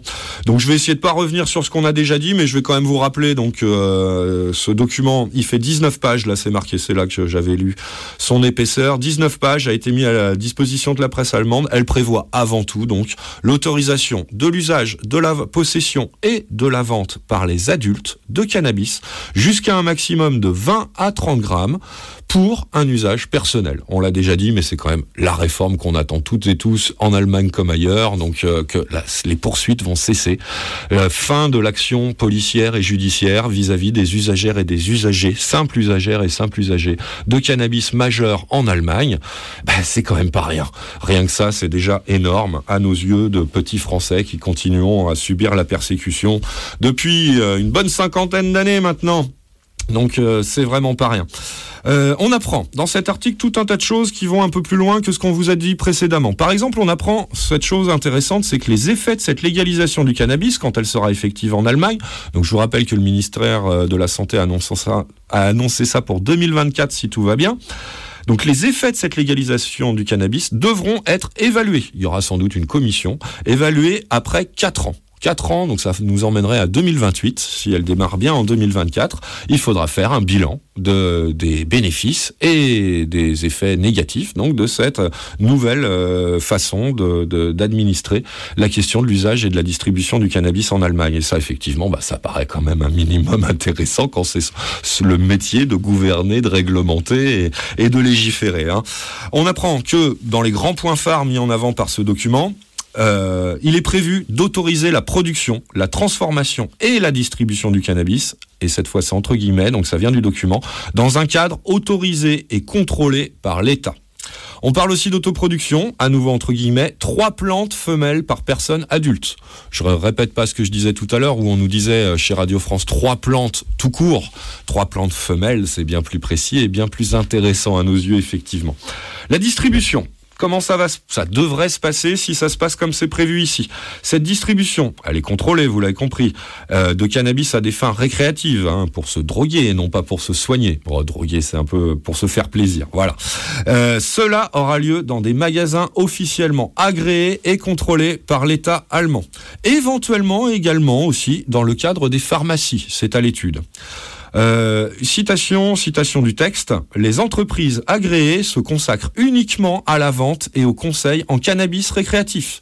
Il n'y a aucun lien avec la vente d'autres stimulants comme le tabac et l'alcool. Fin de citation. Et ça, ça, ça nous prouve qu'ils vont quand même réfléchir un petit peu plus loin que le bout de leur légalisation euh, de l'usage et de la vente du cannabis sur un plan euh, économique ou commerçant. hein. On a une vraie mesure de santé publique énoncée ici. J'irai plus loin, euh, protéger aussi des jeux d'argent. Ce qui serait le cas si en France on le vendait chez les buralistes, hein, que j'évoquais déjà tout à l'heure. Par exemple, dans le genre complètement irresponsable, donnons la, distribution du cannabis aux buralistes. Comme ça, les jeunes qui viendront acheter leur herbe ou leur shit pourront ah, aussi être confrontés au débit de tabac, au débit éventuellement d'alcool si c'est un bar tabac, et au- éventuellement au débit de jeux d'argent. Bon, voilà que du cannabis dans les échoppes qui proposeront cette qui seront agréés pour distribuer ce cannabis. C'est exactement ce que le CIR pré- préconise depuis les années 90, 1990. Bon sang. Euh, la publicité, on l'a déjà dit, mais je le répète, la publicité pour les produits à base de cannabis est interdite. Âge minimum, 18 ans bien sûr, pour pouvoir acheter. Euh, il est précisé dans l'article, et ça c'est intéressant, c'est que, c'est que contrairement à ce qui était un temps envisagé, il n'y aura pas de niveau de teneur en THC différencié par groupe d'âge. C'est-à-dire qu'apparemment les Allemands pensaient peut-être interdire le cannabis trop titré en THC, trop fort quoi, en THC, la principale molécule psychoactive du cannabis, à ce- ces populations adultes mais jeunes. Et proposer un cannabis plus fort que aux populations qu'on pense à tort ou à défaut, ça, ça dépend des cas, mais qu'on pense plus expérimentés, les plus anciens. Bon, c'est pas complètement idiot comme raisonnement, mais apparemment, donc, ils ont lâché l'affaire de ce côté-là. Bon, pourquoi pas. Euh, moi, j'avoue que j'aime autant qu'il n'y ait pas ça. Les jeunes sont tout à fait capables d'apprendre euh, aussi à avoir un, usage raisonnable de cannabis, que ce soit de l'herbe ou du shit, fort comme on en trouve aussi euh, sur le marché depuis pas mal d'années maintenant. Euh, on apprend quand même toujours euh, dans le selon le même aspect, c'est qu'il est à l'étude quand même une limite maximale de THC pour les adultes jusqu'à 21 ans. Donc dans le même esprit que ce que je disais qui a été annoncé, ça reste quand même euh, une possibilité pour euh, ceux qui ne dépassent pas les 21 ans, qui sont majeurs mais pas plus de 21 ans. Cannabinoïdes synthétiques, ça tient en une phrase, en un mot, interdit. Et ça aussi, on s'en réjouit. On a suffisamment d'avouer moi-même et énoncé de cas euh, de mort direct par euh, usage du cannabis synthétique acheté sur Internet essentiellement, hein, que bah, nous, ça nous semble la, précaution la plus élémentaire que ce soit. Oui, on défend une euh, interdiction dans le cadre d'un usage réglementé par l'État. Oui, oui, je, vous entendez bien et je et j'enfonce ce clou. Euh, les formes, alors ils disent les formes posologiques, c'est plutôt les formes galéniques qu'on dit en bon français, mais euh, fumer, inhaler, ça c'est entre guillemets, hein, c'est donc le rapport qui dit ça. Les formes galéniques à fumer, à inhaler, à prendre par voie nasale et orale sous forme de gélules, de spray, de gouttes sont autorisées. Euh, trois mots plus loin, on lit toujours entre guillemets, ça vient donc du document, une extension aux produits comestibles, produits autres qu'alimentaires qui sont proposés à la consommation orale, sera examinée au plus tard dans le cadre de l'évaluation de la loi. C'est-à-dire, si vous m'avez suivi, dans quatre ans après sa mise en œuvre. hein. Ça, bah ça, ça ressemble un peu, d'avou, à ce qu'on a vu au Canada. hein. Ils ont commencé par euh, légaliser l'usage normal, traditionnel, c'est-à-dire par euh, par euh, voie pulmonaire, que ça soit fumé ou vaporisé, et que la voie orale, elle, qui est quand même plus forte, plus difficile, enfin qui demande une meilleure maîtrise et peut-être aussi là un petit peu plus d'expérience en la matière. En tout cas, c'est mon mon opinion sur la question. Euh, là, bah, on verra ça plus tard à l'usage. On va déjà légaliser les formes de consommation les plus traditionnelles, les plus les plus populaires et qui, bah, ça tombe bien, sont moins violentes en plus que, que l'ingestion. Donc, euh, bah moi, j'ai pas grand chose à redire non plus euh, à tout ça. Ceux qui contreviendraient, à commencer par les mineurs, entre guillemets, donc dans le document, les comportements qui ont jusqu'alors fait l'objet de sanctions pénales, notamment la culture, l'achat et la possession de cannabis à des fins récréatives, doivent rester interdits. On parle des mineurs ici, donc interdiction totale de, tout ça pour les mineurs. Euh, pour les autres, à nouveau entre guillemets, ça vient donc du document. Tant les majeurs que les mineurs continuent d'être passibles de poursuites, y compris lorsqu'ils négocient et mettent sur le marché sans autorisation, quelle qu'en soit la quantité, ainsi qu'en acquérant, détenant et cultivant au-delà des quantités au- autorisées dans chaque cas. Fin de citation, donc je traduis, si vous n'êtes pas dans les clous qu'on a donnés, 20 ou 30 grammes dans des échoppes autorisées par l'État, si vous redistribuez votre cannabis, c'est-à-dire si vous revendez derrière, si vous achetez plus de 20 ou 30 grammes, si vous cultivez plus chez vous que trois pieds femelles, vous êtes hors des clous, vous serez... euh, si vous êtes pris, euh, euh, poursuivi, comme comme c'était le cas avant. Voilà ce que ce que nous dit ce, ce volet-là de cet avant-projet de loi. Un autre aspect qui n'est c'est normal, pas du tout évoqué encore par la presse plus généraliste, c'est qu'est-ce qui va se passer des gens qui sont en ce moment en prison ou devant les tribunaux pour des motifs qui vont devenir caducs complètement grâce à cette légalisation si elle a lieu? Eh ben c'est envisagé par le, le document et ça aussi c'est bien. hein. Dès l'avant-projet de loi, on a déjà ce- la prise en compte de ces problématiques-là et Newsweek nous en fait le relais. Euh, en ces termes, je vous lis le paragraphe euh, qui y est consacré. Par ailleurs, une annulation des poursuites pénales en cours est prévue. Entre guillemets, lorsque le nouveau règlement prévu entrera en vigueur, les enquêtes en cours et les poursuites pénales pour des actions qui ne sont plus pénales doivent être terminées. Fin de citation. Euh, ensuite, un petit point sur la taxation. Donc, les revenus de la vente du cannabis euh, devraient être assujettis à la TVA, avec en plus une taxe spéciale sur le cannabis, qui elle sera supportée, j'imagine, essentiellement par euh, par l'acheteur. hein. Ça sera répercuté sur le prix de vente. Enfin, bah, la même conclusion que les autres, hein, c'est que ce projet de loi euh, ne pourra être présenté en tant que vrai projet de loi que si la Commission européenne n'a aucune objection euh, légale à, faire euh, vis-à-vis de celui-ci. hein. Et donc, Aurélien Bernard de préciser, il a raison, que le chemin est encore long, que de nombreux points peuvent encore changer au cours du futur parcours législatif de ce texte de loi en Allemagne. Il a raison de conclure par ses précautions. Enfin, on en fait de même grâce à lui. Tout ce qu'on vient de vous énoncer est bien beau à nos yeux. J'espère que ça vous séduit vous également, mais pour l'instant, ça reste malgré tout assez hypothétique et notamment dans le contexte euh, international géopolitique actuel où euh, les choses euh, effectivement euh, peuvent euh, basculer d'un sens dans l'autre euh, de manière assez radicale et assez rapide comme on peut le voir sur différents plans au-delà de la question de la politique des drogues en Europe comme ailleurs ces derniers mois voire ces dernières années. Les midterms, notamment aux États-Unis, hein, Davou, c'est mardi. Ah oui, déjà, ouais. ouais, bah ouais, c'est déjà mardi. Ça va peut-être nous permettre de prendre le pouls un peu de comment ça peut basculer euh, dans le grand n'importe quoi à nouveau aux États-Unis. Euh, hein, euh, peut-être qu'on verra ça. Bon, c'est pas nous ce qui nous intéresse euh, en premier lieu dans les midterms. C'est pas ce qu'on va développer en tout cas après le prochain morceau de musique antimilitariste, puisqu'on repart faire un tour en, en chanson punk. Donc c'est à nouveau un hommage à notre ami Papy. Alors celui-là, je suis sûr qu'on le partageait profondément le, goût pour ce groupe punk là, notamment dans ses jeunes années, hein, les plus belles, celles de l'heure de gloire du Gouniaf mouvement. Le groupe c'est Parabellum, le morceau c'est Papa, euh, dédié à aucun militaire qui soit, mais à Papy, ça c'est sûr. Tout de suite, il y a de la fumée dans le poste Parabellum.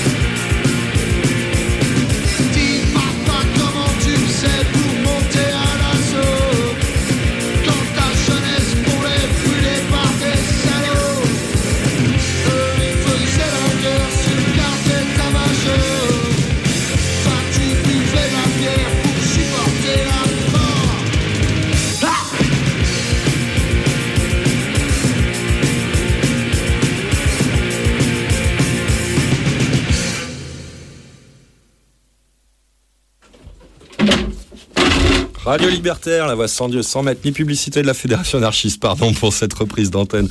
Un petit peu précipité. Oui, c'est court les morceaux de Parabellum, c'était Papa. Après le morceau de Metallica One qui traite euh, bah, de l'ambiance dans les tranchées pendant 14-18, hein, c'est sûr, Johnny s'en en guerre, le roman, il vous parle que de ça, euh, de manière euh, la plus brutale qui soit, la plus horrible, à l'image de, ce que fut ce carnage. On retrouve bien cette même ambiance à travers les paroles euh, écrites par Géant Vert Premier pour ce morceau euh, de Parabellum. Papa, qui est tiré de leur premier album ou mini-album, il y a une dizaine de titres je crois, qui, n'a pas vraiment de titre, si ce n'est ce qui est écrit sur la pochette, c'est gratuit, deux morceaux en moins, un 33 tours sorti par le fameux Gouniaf Mouvement en 1986, Parabellum.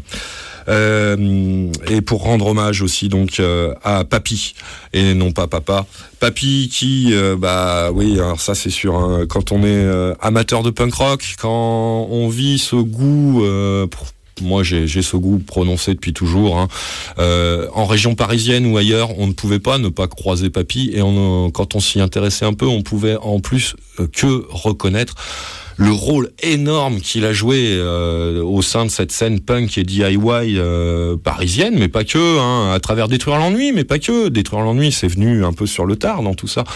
Papy, bon, ils ont beaucoup beaucoup mieux parlé de tout ça que, que ce que je fais maintenant euh, dans Détruire l'ennui la semaine dernière. hein. Écoutez-le sur internet. euh, Romain et, et Sapiens ont retracé un peu le, le parcours de, de Papy dans euh, l'organisation de concerts. Il en a organisé des dizaines, voire des centaines. En tout cas, il a, il a participé d'une façon ou d'une autre à, des centaines et des, des centaines de manifestations, de concerts euh, punk euh, à Paris et un peu ailleurs, ça c'est sûr, notamment en mettant très très souvent en son ces concerts, hein, quand même son, sonorisateur euh, de, qui prêtait son matériel à presque qui voulait, quoi, qui venait lui-même euh, mettre en son les concerts euh, dès que dès qu'il en ressentait la nécessité. C'était très très souvent sans voiture. Hein, il faisait ça sans voiture. Un sonorisateur de concert en métro. Hein, fallait le faire quand même. Et tout ça. Enfin bref, vraiment. Quand, quand on s'intéresse à tout ça, quand on est un minimum euh, ou pas partie prenante de la scène punk et DIY de ces 20, 30 dernières années à Paris, à Montreuil, un peu partout ailleurs, qu'on soit artiste, qu'on soit euh, commentateur, euh, qu'on soit musicien, qu'on soit fanzineux, qu'on soit simplement public, tout bêtement. Bah aujourd'hui avec la disparition de Papy, je peux vous dire qu'on est tous orphelins, tous. Ça fait chier. Bref. Euh, on repart, on repart et on repart aux États-Unis avec les midterms. Ça, c'est chouette. hein. Waouh. Élection, donc pour celles et ceux qui connaissent pas le système des États-Unis, il y a deux ans, ils ont voté pour les présidentielles. Or, euh, bah, tout le, c'est tous les quatre ans que ça se passe. À mi-mandat, il y a ce qu'on appelle les midterms, les élections de mi-mandat. Donc les, les citoyens, enfin les, le corps électoral plutôt euh, états-unien est appelé à se prononcer euh, sur tout un tas de questions qui en général voient le jour euh, par le biais de ce qu'on appelle des, référendums d'initiative populaire qui sont couplés soit aux, élections présidentielles, soit aux élections de midterms. C'est ce, ce qui va se passer ce mardi aux États-Unis. Et donc, euh, bah, comme euh, tous les deux ans, la question de la légalisation du cannabis revient franchement sur le terrain, puisque ce sont cette fois-ci, et c'est ce que nous dit encore une fois Aurélien Bernard de Newsweek sur le site internet newsweek.fr, a- c'est un article du 11 octobre dernier intitulé Quels États américains peuvent légaliser le cannabis en novembre 2022 Eh ben, il nous dit qu'il y en aurait cinq. Cinq États qui proposent, à l'occasion de ces midterms, la légalisation du cannabis au vote du, de mardi, du 8 novembre prochain. Euh, il nous précise, Aurélien, que bon nombre de ces, de ces propositions ont, retenu, un- ont, re- ont recueilli un, un soutien massif de la part des électeurs et que ainsi la collecte des signatures pour que cette initiative devienne concrètement un référendum d'initiative populaire à ces élections, la collecte des signatures nécessaires a été, semble-t-il, relativement facile, voire carrément un gros succès dans certains de ces États. Alors il nous fait le détail, c'est très bien. Vous pouvez retrouver ce- cet article sur le site newsweek.fr. hein. Si vous supportez la pub euh, sur Internet, vous pouvez lire ça gratos. Gratos, ouais, en, supportant la pub, quoi. Euh, ça commence par l'Arkansas, son petit tour des États-Unis, euh, les États qui donc proposent son corps électoral un référendum sur une légalisation totale, hein, pas du cannabis à usage récréatif ou médical, non, une légalisation totale, telle que 19 États l'ont déjà fait, plus le district de Columbia, Washington donc. Bref, allez, on va à l'Arkansas pour commencer. En Arkansas, avec cinq organisations qui ont initialement euh, déposé des demandes. Une semble en passe de réussir. Elle s'appelle Responsible Growth à Arkansas.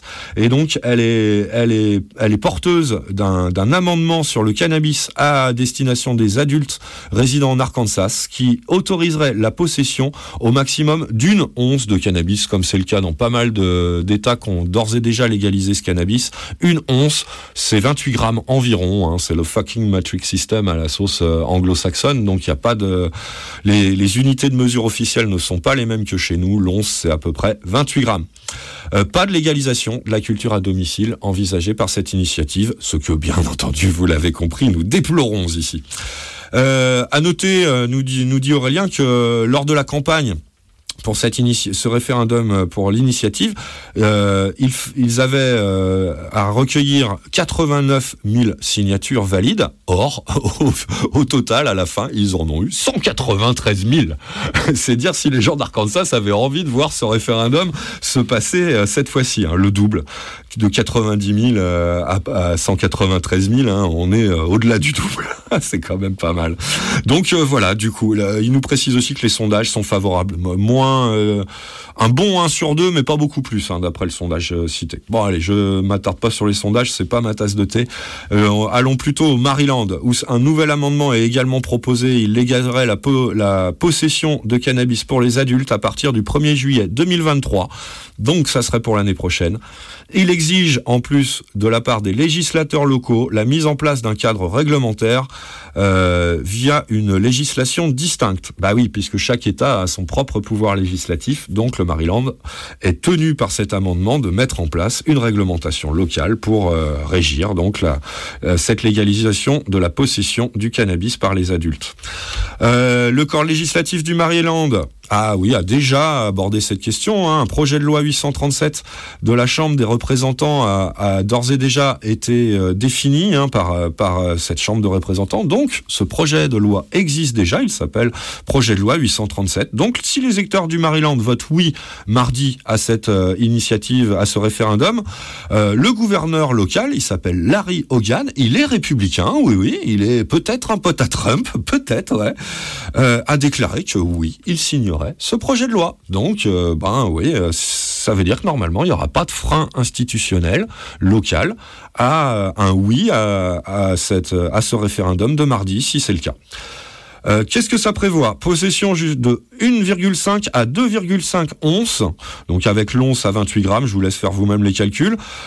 Si vous êtes au-delà, ça sera une amende.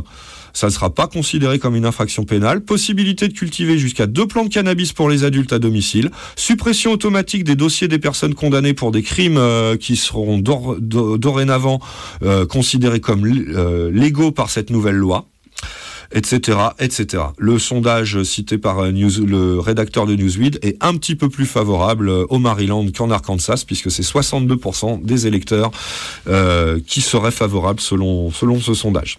Le Missouri maintenant. Le Missouri, euh, bah, c'est le 9 août dernier que le secrétaire d'État du Missouri a annoncé que la mesure de légalisation serait proposée euh, par alors le, le groupe qui l'a porté s'appelle Legal Missouri. Il serait proposé au scrutin de mardi. S'il est adopté, c'est un amendement constitutionnel qui autorisera la vente au détail, qui la taxera à 6%, avec une taxe supplémentaire de 3% sur option locale, qui créera des licences d'équité et qui effacera automatiquement les dossiers des résidents du Missouri ayant commis par le passé des infractions non violentes liées euh, au cannabis. Les adultes seront autorisés à acheter et à posséder jusqu'à 3 onces cette fois-ci, hein, le triple que la masse initiale, celle de l'Arkansas, donc 3 fois 28, ça nous fait un petit peu moins de 90 grammes.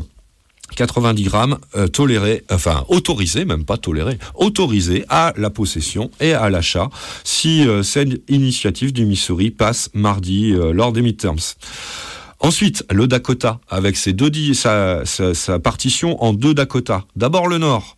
Et ça, fallait, c'est intéressant le Dakota. Euh, le, le Dakota, il y a un groupe qui a réussi à faire, à faire porter cette initiative ré- référendaire à son, à son terme. Il s'appelle New Approach North Dakota. Euh, qui a eu moins de trois mois hein, quand même pour euh, porter cette euh, initiative, pour réunir le nombre de, signatures nécessaires. Le journaliste dit qu'il a néanmoins triompher, euh, puisqu'il a largement dépassé lui aussi le nombre, c'était 16 000 qu'il leur fallait de signatures.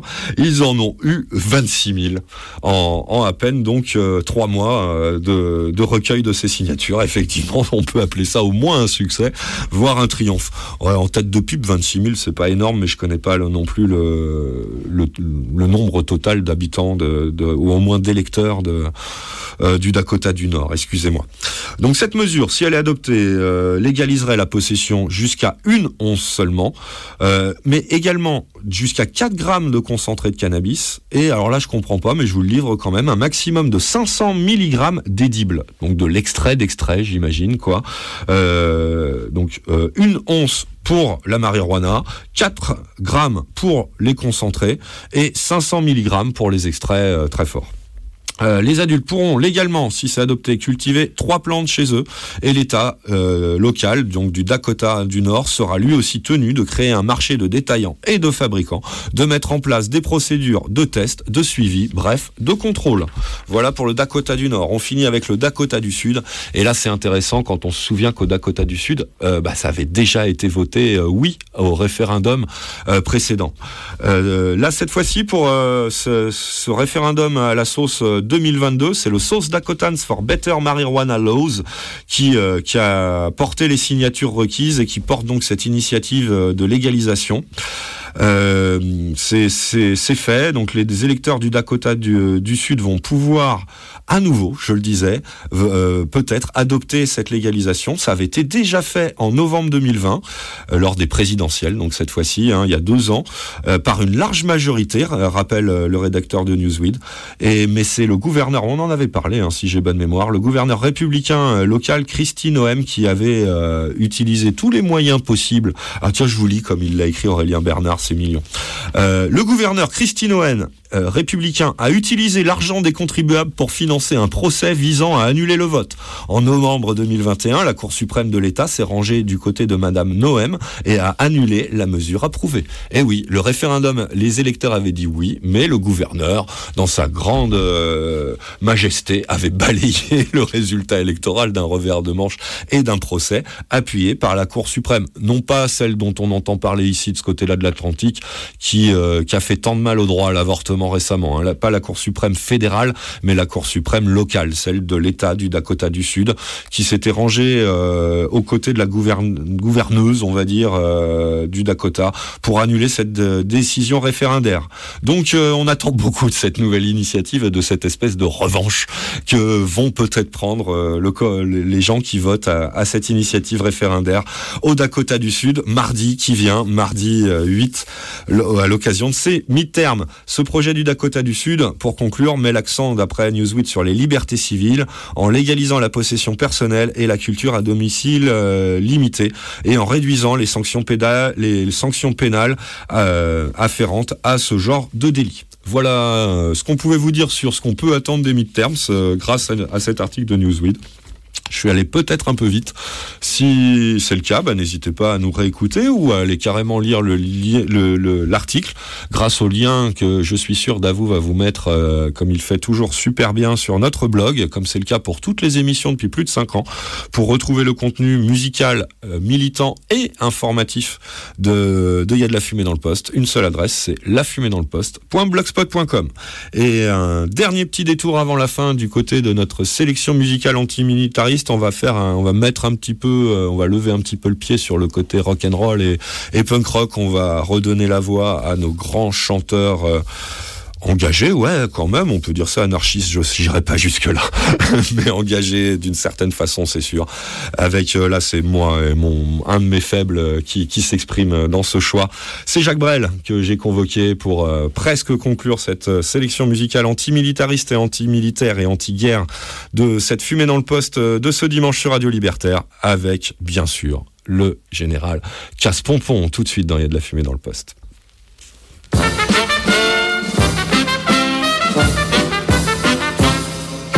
Mon ami est un type énorme. Il aime la trompette et le clairon, tout en préférant le clairon qui est une trompette en uniforme. Mon ami est une valeur sûre. Il dit souvent sans prétention qu'à la minceur des épluchures, on voit la grandeur des nations. Subséquemment, subséquemment,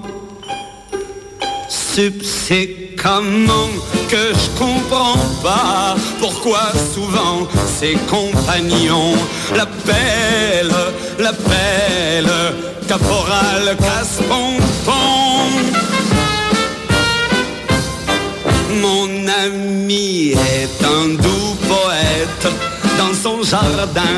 Quand vient l'été, faut le voir planter ses mitraillettes ou bien creuser ses petites tranchées. Mon ami est un homme plein d'humour. C'est lui, c'est lui qui a trouvé ce bon mot que je vous raconte à mon tour. Ich schlafe die Hose prellen so. Ce comment? Ce comment? C'est comment que je comprends pas pourquoi souvent ses compagnons l'appellent, l'appellent caporal casse-pompon. Mon ami est un doux rêveur. Pour lui, Paris, c'est une caserne et Berlin, petit champ de fleurs qui va de Moscou à l'Auvergne. Son rêve, revoir Paris au printemps, redéfiler à la tête de son groupe en chantant comme tous les 25 ans. Best again, Gretchen, que je baisse la groupe. Ein, zwei, sub, sub, comment? Sub, sub, comment? Sub, sub, comment?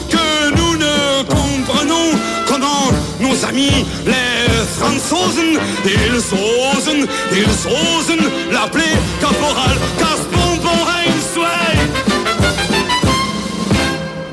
Radio Libertaire, la voix sans Dieu, sans maître, sans pub, sans guerre, sans militaire, de la Fédération anarchiste 89.4 euh, FM ou www.radio-libertaire.net et il y a de la fumée dans le poste qui tire sa dernière ligne droite avant de bah, laisser la place à pas grand chose puisque détruire l'ennui peut-être euh, la semaine prochaine mais c'est sûr euh, pas cette semaine on envoie une fois de plus euh, tous nos, notre affection et notre solidarité euh, auprès de Romain. On n'aimerait vraiment pas euh, le perdre de la radio également. hein. Ça suffit euh, comme ça.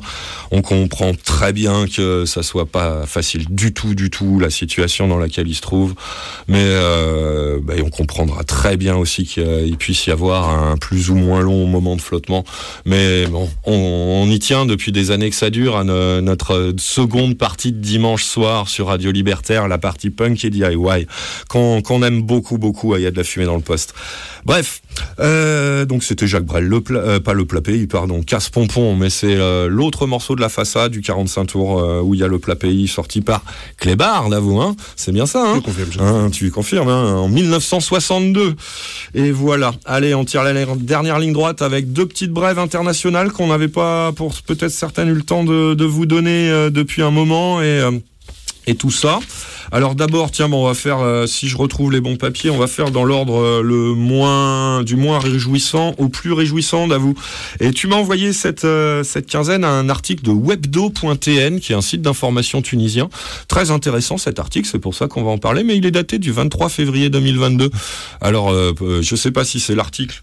Ah, qui- autant pour moi. Ouais, c'est pas grave, d'avoue, il n'y a pas de problème puisqu'on en avait. En tout cas, voilà, on était passé peut-être toi et moi à côté de, de cet article. Par contre, son contenu mérite euh, tout notre intérêt encore aujourd'hui, euh, au mois de novembre de la même année, puisque euh, ce dont il est question, le, le thème de cet article, à savoir la loi 52 tunisienne, dont toi-même tu nous as quand même beaucoup parlé ces dernières années, puisque elle exerce ses méfaits à destination de- de- de- d'une population très sévèrement. hein. Je- le premier fait qui me remonte à, qui me remonte à l'esprit, c'est ce mec qui s'était fait condamner euh, non pas pour possession de cannabis, mais simplement parce qu'il avait des feuilles sur Bien lui. hein. Euh, ça va jusque là et euh, l'État tunisien se sert de cet arsenal législatif pour mettre tout un tas de gens derrière les verrous. hein, que, que c'est quand même très très inquiétant tout ça. Bien sûr, et avant que tu ailles plus loin, je voudrais quand même rappeler que cette loi 52 a été euh, édictée par Ben Ali pendant la dictature, quoi, et qu'en 2011, en Tunisie, il y a eu une, ce qu'on appelle une révolution. Or, on constate que parmi les piliers euh, qui font la loi tunisienne, il y a certains de ces piliers qui étaient déjà euh, bâtis, hein, pour rester dans l'image, euh, sous la dictature. Donc, peut-on encore, peut-on vraiment parler de révolution quand certains, certains des, des tenants légaux de, de cette dictature sont encore en place? D'où la nécessité d'en reparler aujourd'hui, puisque ça fait longtemps que l'actualité, en tout cas celle qui nous parvient ici, euh, de, ce côté-ci de la Méditerranée, nous avait pas donné l'occasion de dénoncer tout cela, euh, comme tu l'as, tu l'as souvent fait euh, les années précédentes. Donc cet article de webdo.tn, vous pouvez le lire en ligne. Il est publié depuis le 23 février 2022. Apparemment, il s'intitule Tunisie, deux points, avocats sans frontières étalent les échecs de la réforme de la loi 52.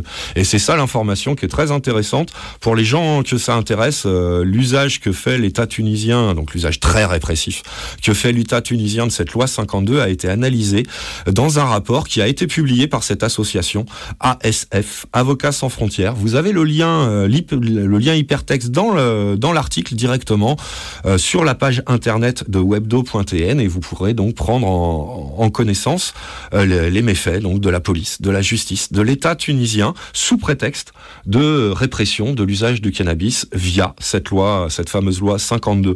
Et ça méritait vraiment, euh, parce que rien que ce qu'on peut lire déjà dans l'article de webdo.tn, ça nous rappelle donc vraiment cette loi relative aux stupéfiants euh, et, et- et a des effets euh, négatifs et, et problématiques euh, actuellement, puisque ASF tout de suite dénonce les promesses qui, et c'est entre guillemets, c'est donc ASF dans ses communiqués qui parlent, des promesses qui restent des discours vagues, vides de tout sens et dictés par des moments de pression.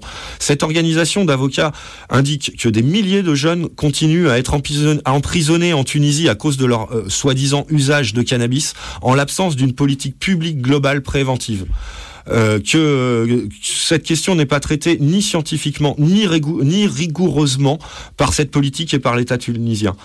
Cela ce- est une traduction, selon euh, cette association euh, Avocats sans frontières, d'une absence totale de volonté de réformer le système juridique lié aux stupéfiants. Et, cette fois-ci entre guillemets dans l'article, cela s'ajoute à un discours officiel stigmatisant et simpliste, et ce, au plus haut sommet de l'État. Ce rapport est agrémenté des statistiques du Comité général des prisons et de la rééducation tunisien. Et effectivement, euh, statistiques qui peuvent donner un peu euh, une vision de l'ampleur du phénomène. C'est que le nombre total de prisonniers représenterait 24 030 personnes, dont 76% qui appartiennent, appartiennent, qui appartiendraient à une catégorie sociale vulnérable, c'est-à-dire qui n'ont pas de travail ou exerçant un travail précaire de type journalier. Pour les affaires qui sont liées à la consommation de stupes, on apprend dans ces statistiques que 20,32, un gros cinquième donc des personnes concernées par ces affaires euh, de stupes, sont des, détenus préventifs. Ils sont en tôle de manière préventive. Ils n'ont pas été jugés. Un cinquième des, des personnes incarcérées sur les 24 000. Ça fait quand même beaucoup. Et euh, pour euh, finir euh, avec cet article et donc le- les différents aspects euh, développés dans ce rapport que vous pouvez lire par l'intermédiaire de ce site internet tunisien, c'est encore entre guillemets, donc ça vient du rapport directement. La politique répressive du système pénal vise de plus en plus les jeunes souffrant de conditions sociales difficiles en l'absence totale d'une politique thérapeutique préventive, ce qui renforce le phénomène de la surpopulation carcérale. Ce constat a des répercussions économiques, sociales et sanitaires pouvant être qualifiées de désastreuses. Voilà le mot choisi par cette association d'avocats pour qualifier tout ça.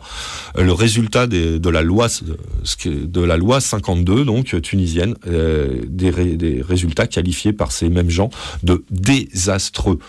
Moi, je trouve que si on lit un peu en travers de lignes, ça ressemble à la France hein, au niveau du degré de politique, avec peut-être donc en plus de, des dérives majorées au niveau corruption, on va dire dans dans l'intention, euh, l'intention sous-jacente à, l'incarcération euh, de ces individus, de manière, vous l'avez vu, majorit- enfin très souvent préventive, écarter des gens qui gênent la société, l'État tunisien, par le prétexte du cannabis et de cette loi hyper répressive qu'est la loi 52.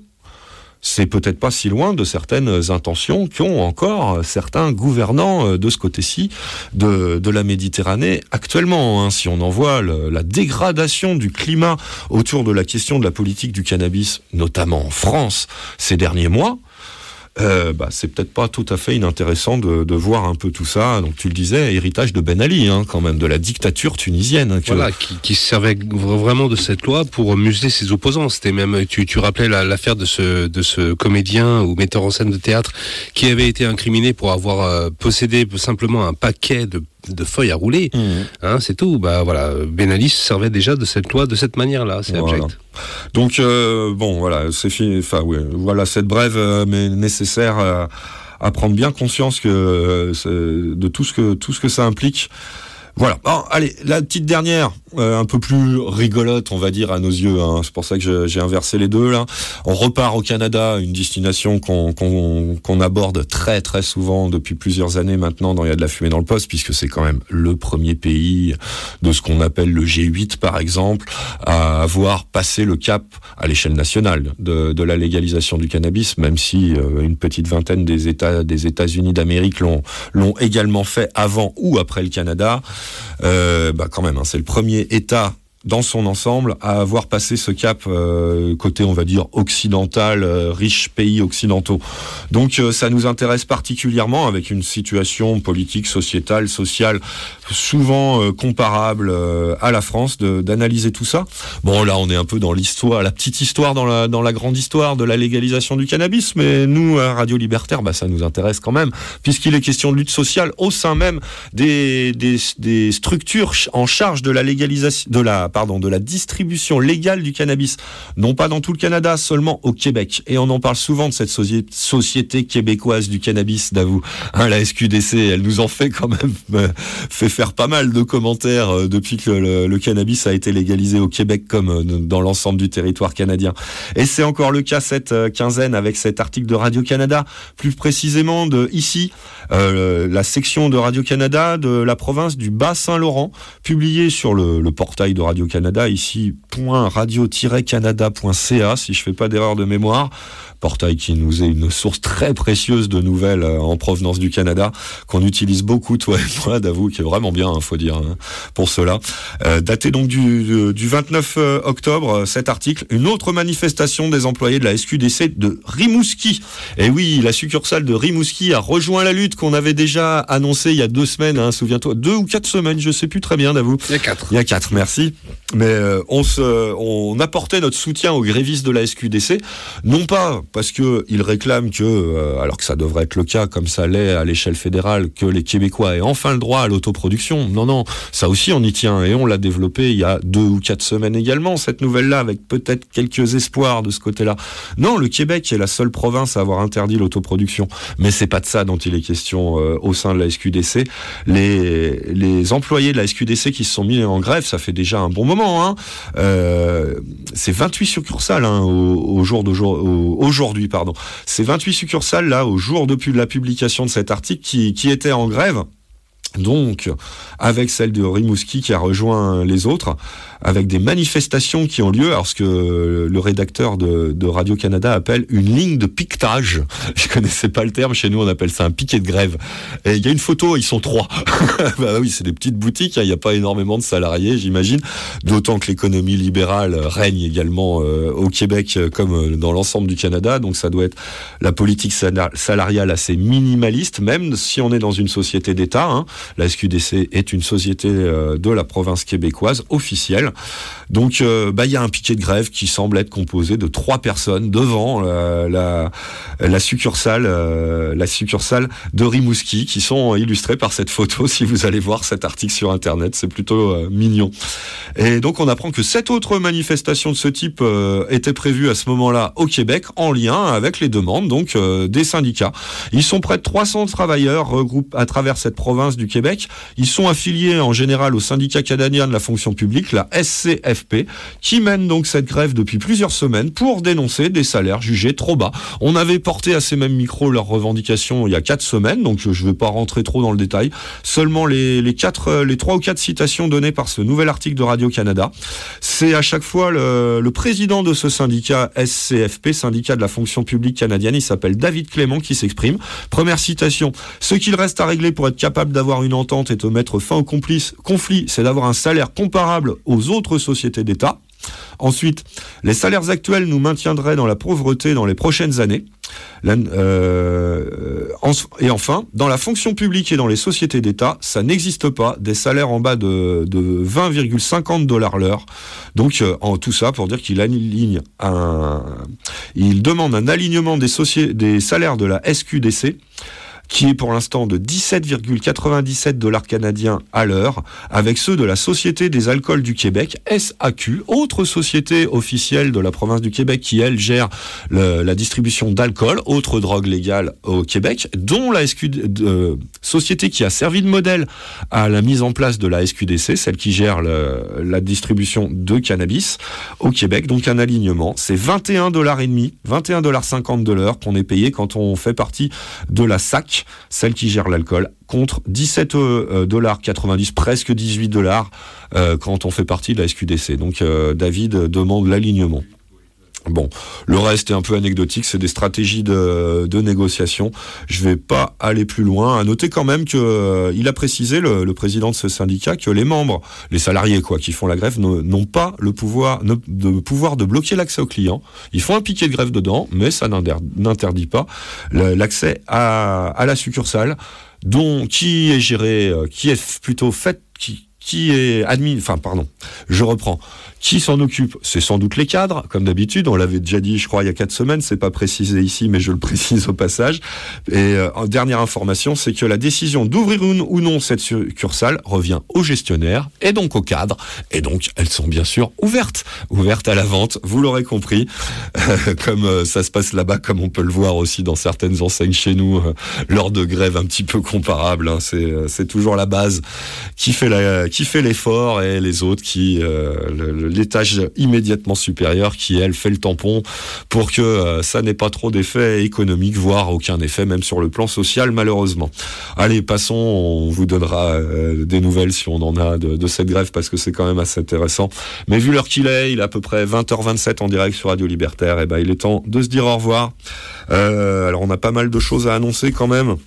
Euh, je vais d'abord euh, vous réannoncer très rapidement que cette semaine, euh, demain s'ouvre cette semaine de, refus de la militarisation, de le refus de la guerre, refus de la militarisation des esprits et des sociétés par la Fédération anarchiste, avec d'ores et, enfin très bientôt l'ouverture vernissage le 8 jusqu'au 3 décembre d'une exposition à Publico qui est intitulée Fête de l'art, pas la guerre, une projection débat euh, d'un documentaire intitulé Choisir à 20 ans le lendemain de ce vernissage, le 9 novembre, toujours à Publico. Le 11, bah, c'est bien sûr euh, le 11 novembre, hein, c'est pour ça qu'on parlait de la guerre de 14 avec, euh, avec Parabellum, avec Metallica et Johnny s'en va en guerre, et aussi un petit peu avec Jacques Brel peut-être, non, quoique c'était peut-être plus la guerre de 39 dans ce cas-là. Euh, mais c'est surtout la journée antimilitariste de résistance à la militarisation qui est bien sûr euh, chapeautée par l'UPF.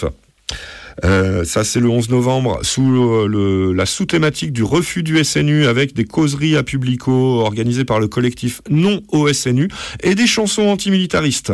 Toujours en musique, un DJ set à Publico à partir de 18h le 12, intitulé Musique versus le silence des pantoufles, histoire de voir qu'il n'y a pas que la chanson, euh, on va dire, euh, engagée, euh, traditionnelle qui s'intéresse à l'antimilitarisme, et ça, ça peut être franchement sympa.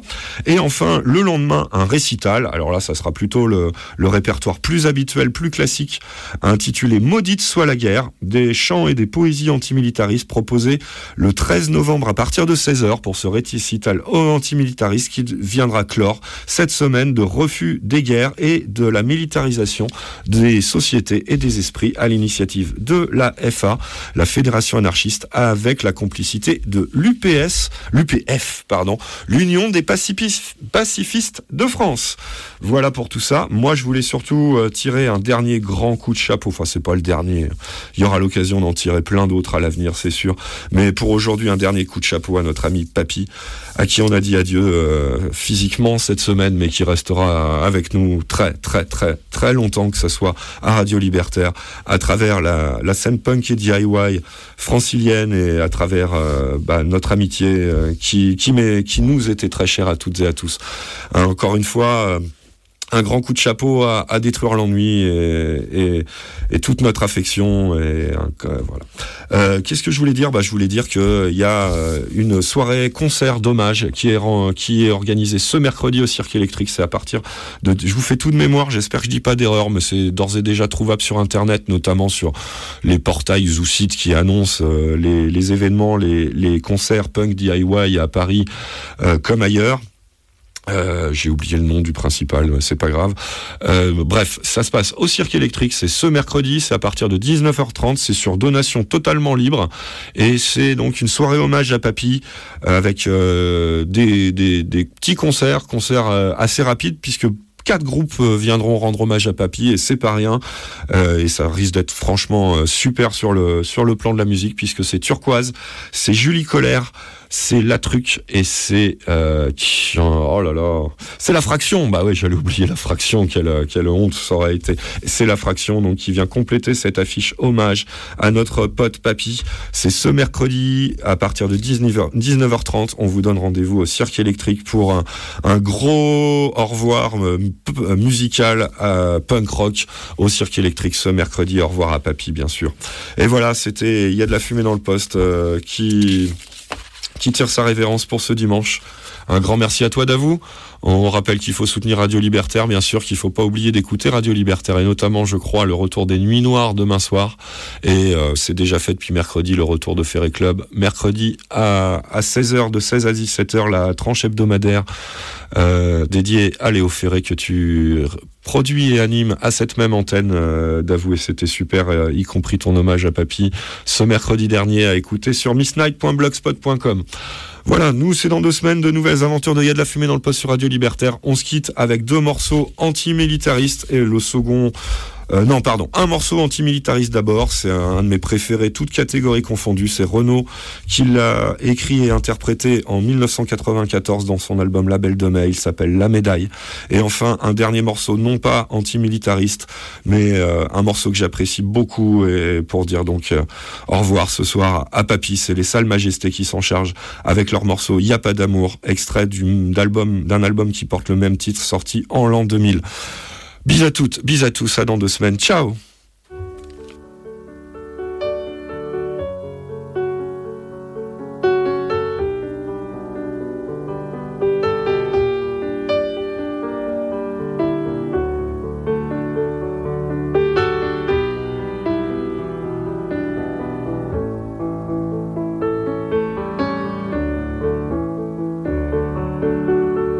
Un pigeon s'est posé sur l'épaule galonnée du maréchal de France.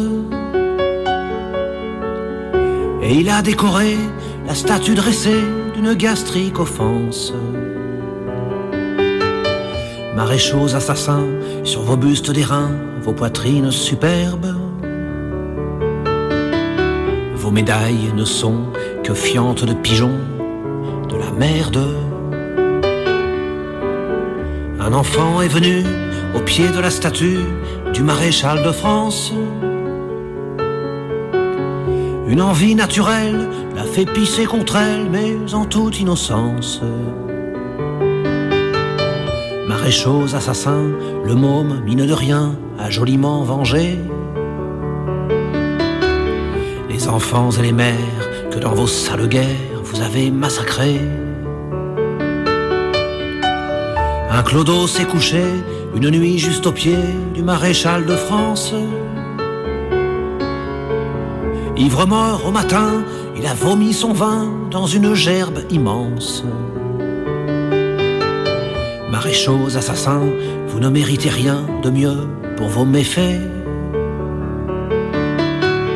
que cet hommage immonde pour tout le sang du monde par vos sabres versés. Un couple d'amoureux s'embrasse sous les yeux du maréchal de France. Muet comme un vieux bonze, il restera de bronze, raide comme une lance. Maréchaux assassins, l'amour ne vous dit rien, à part bien sûr celui de la patrie, hélas, cette idée dégueulasse qu'à mon tour je conchis.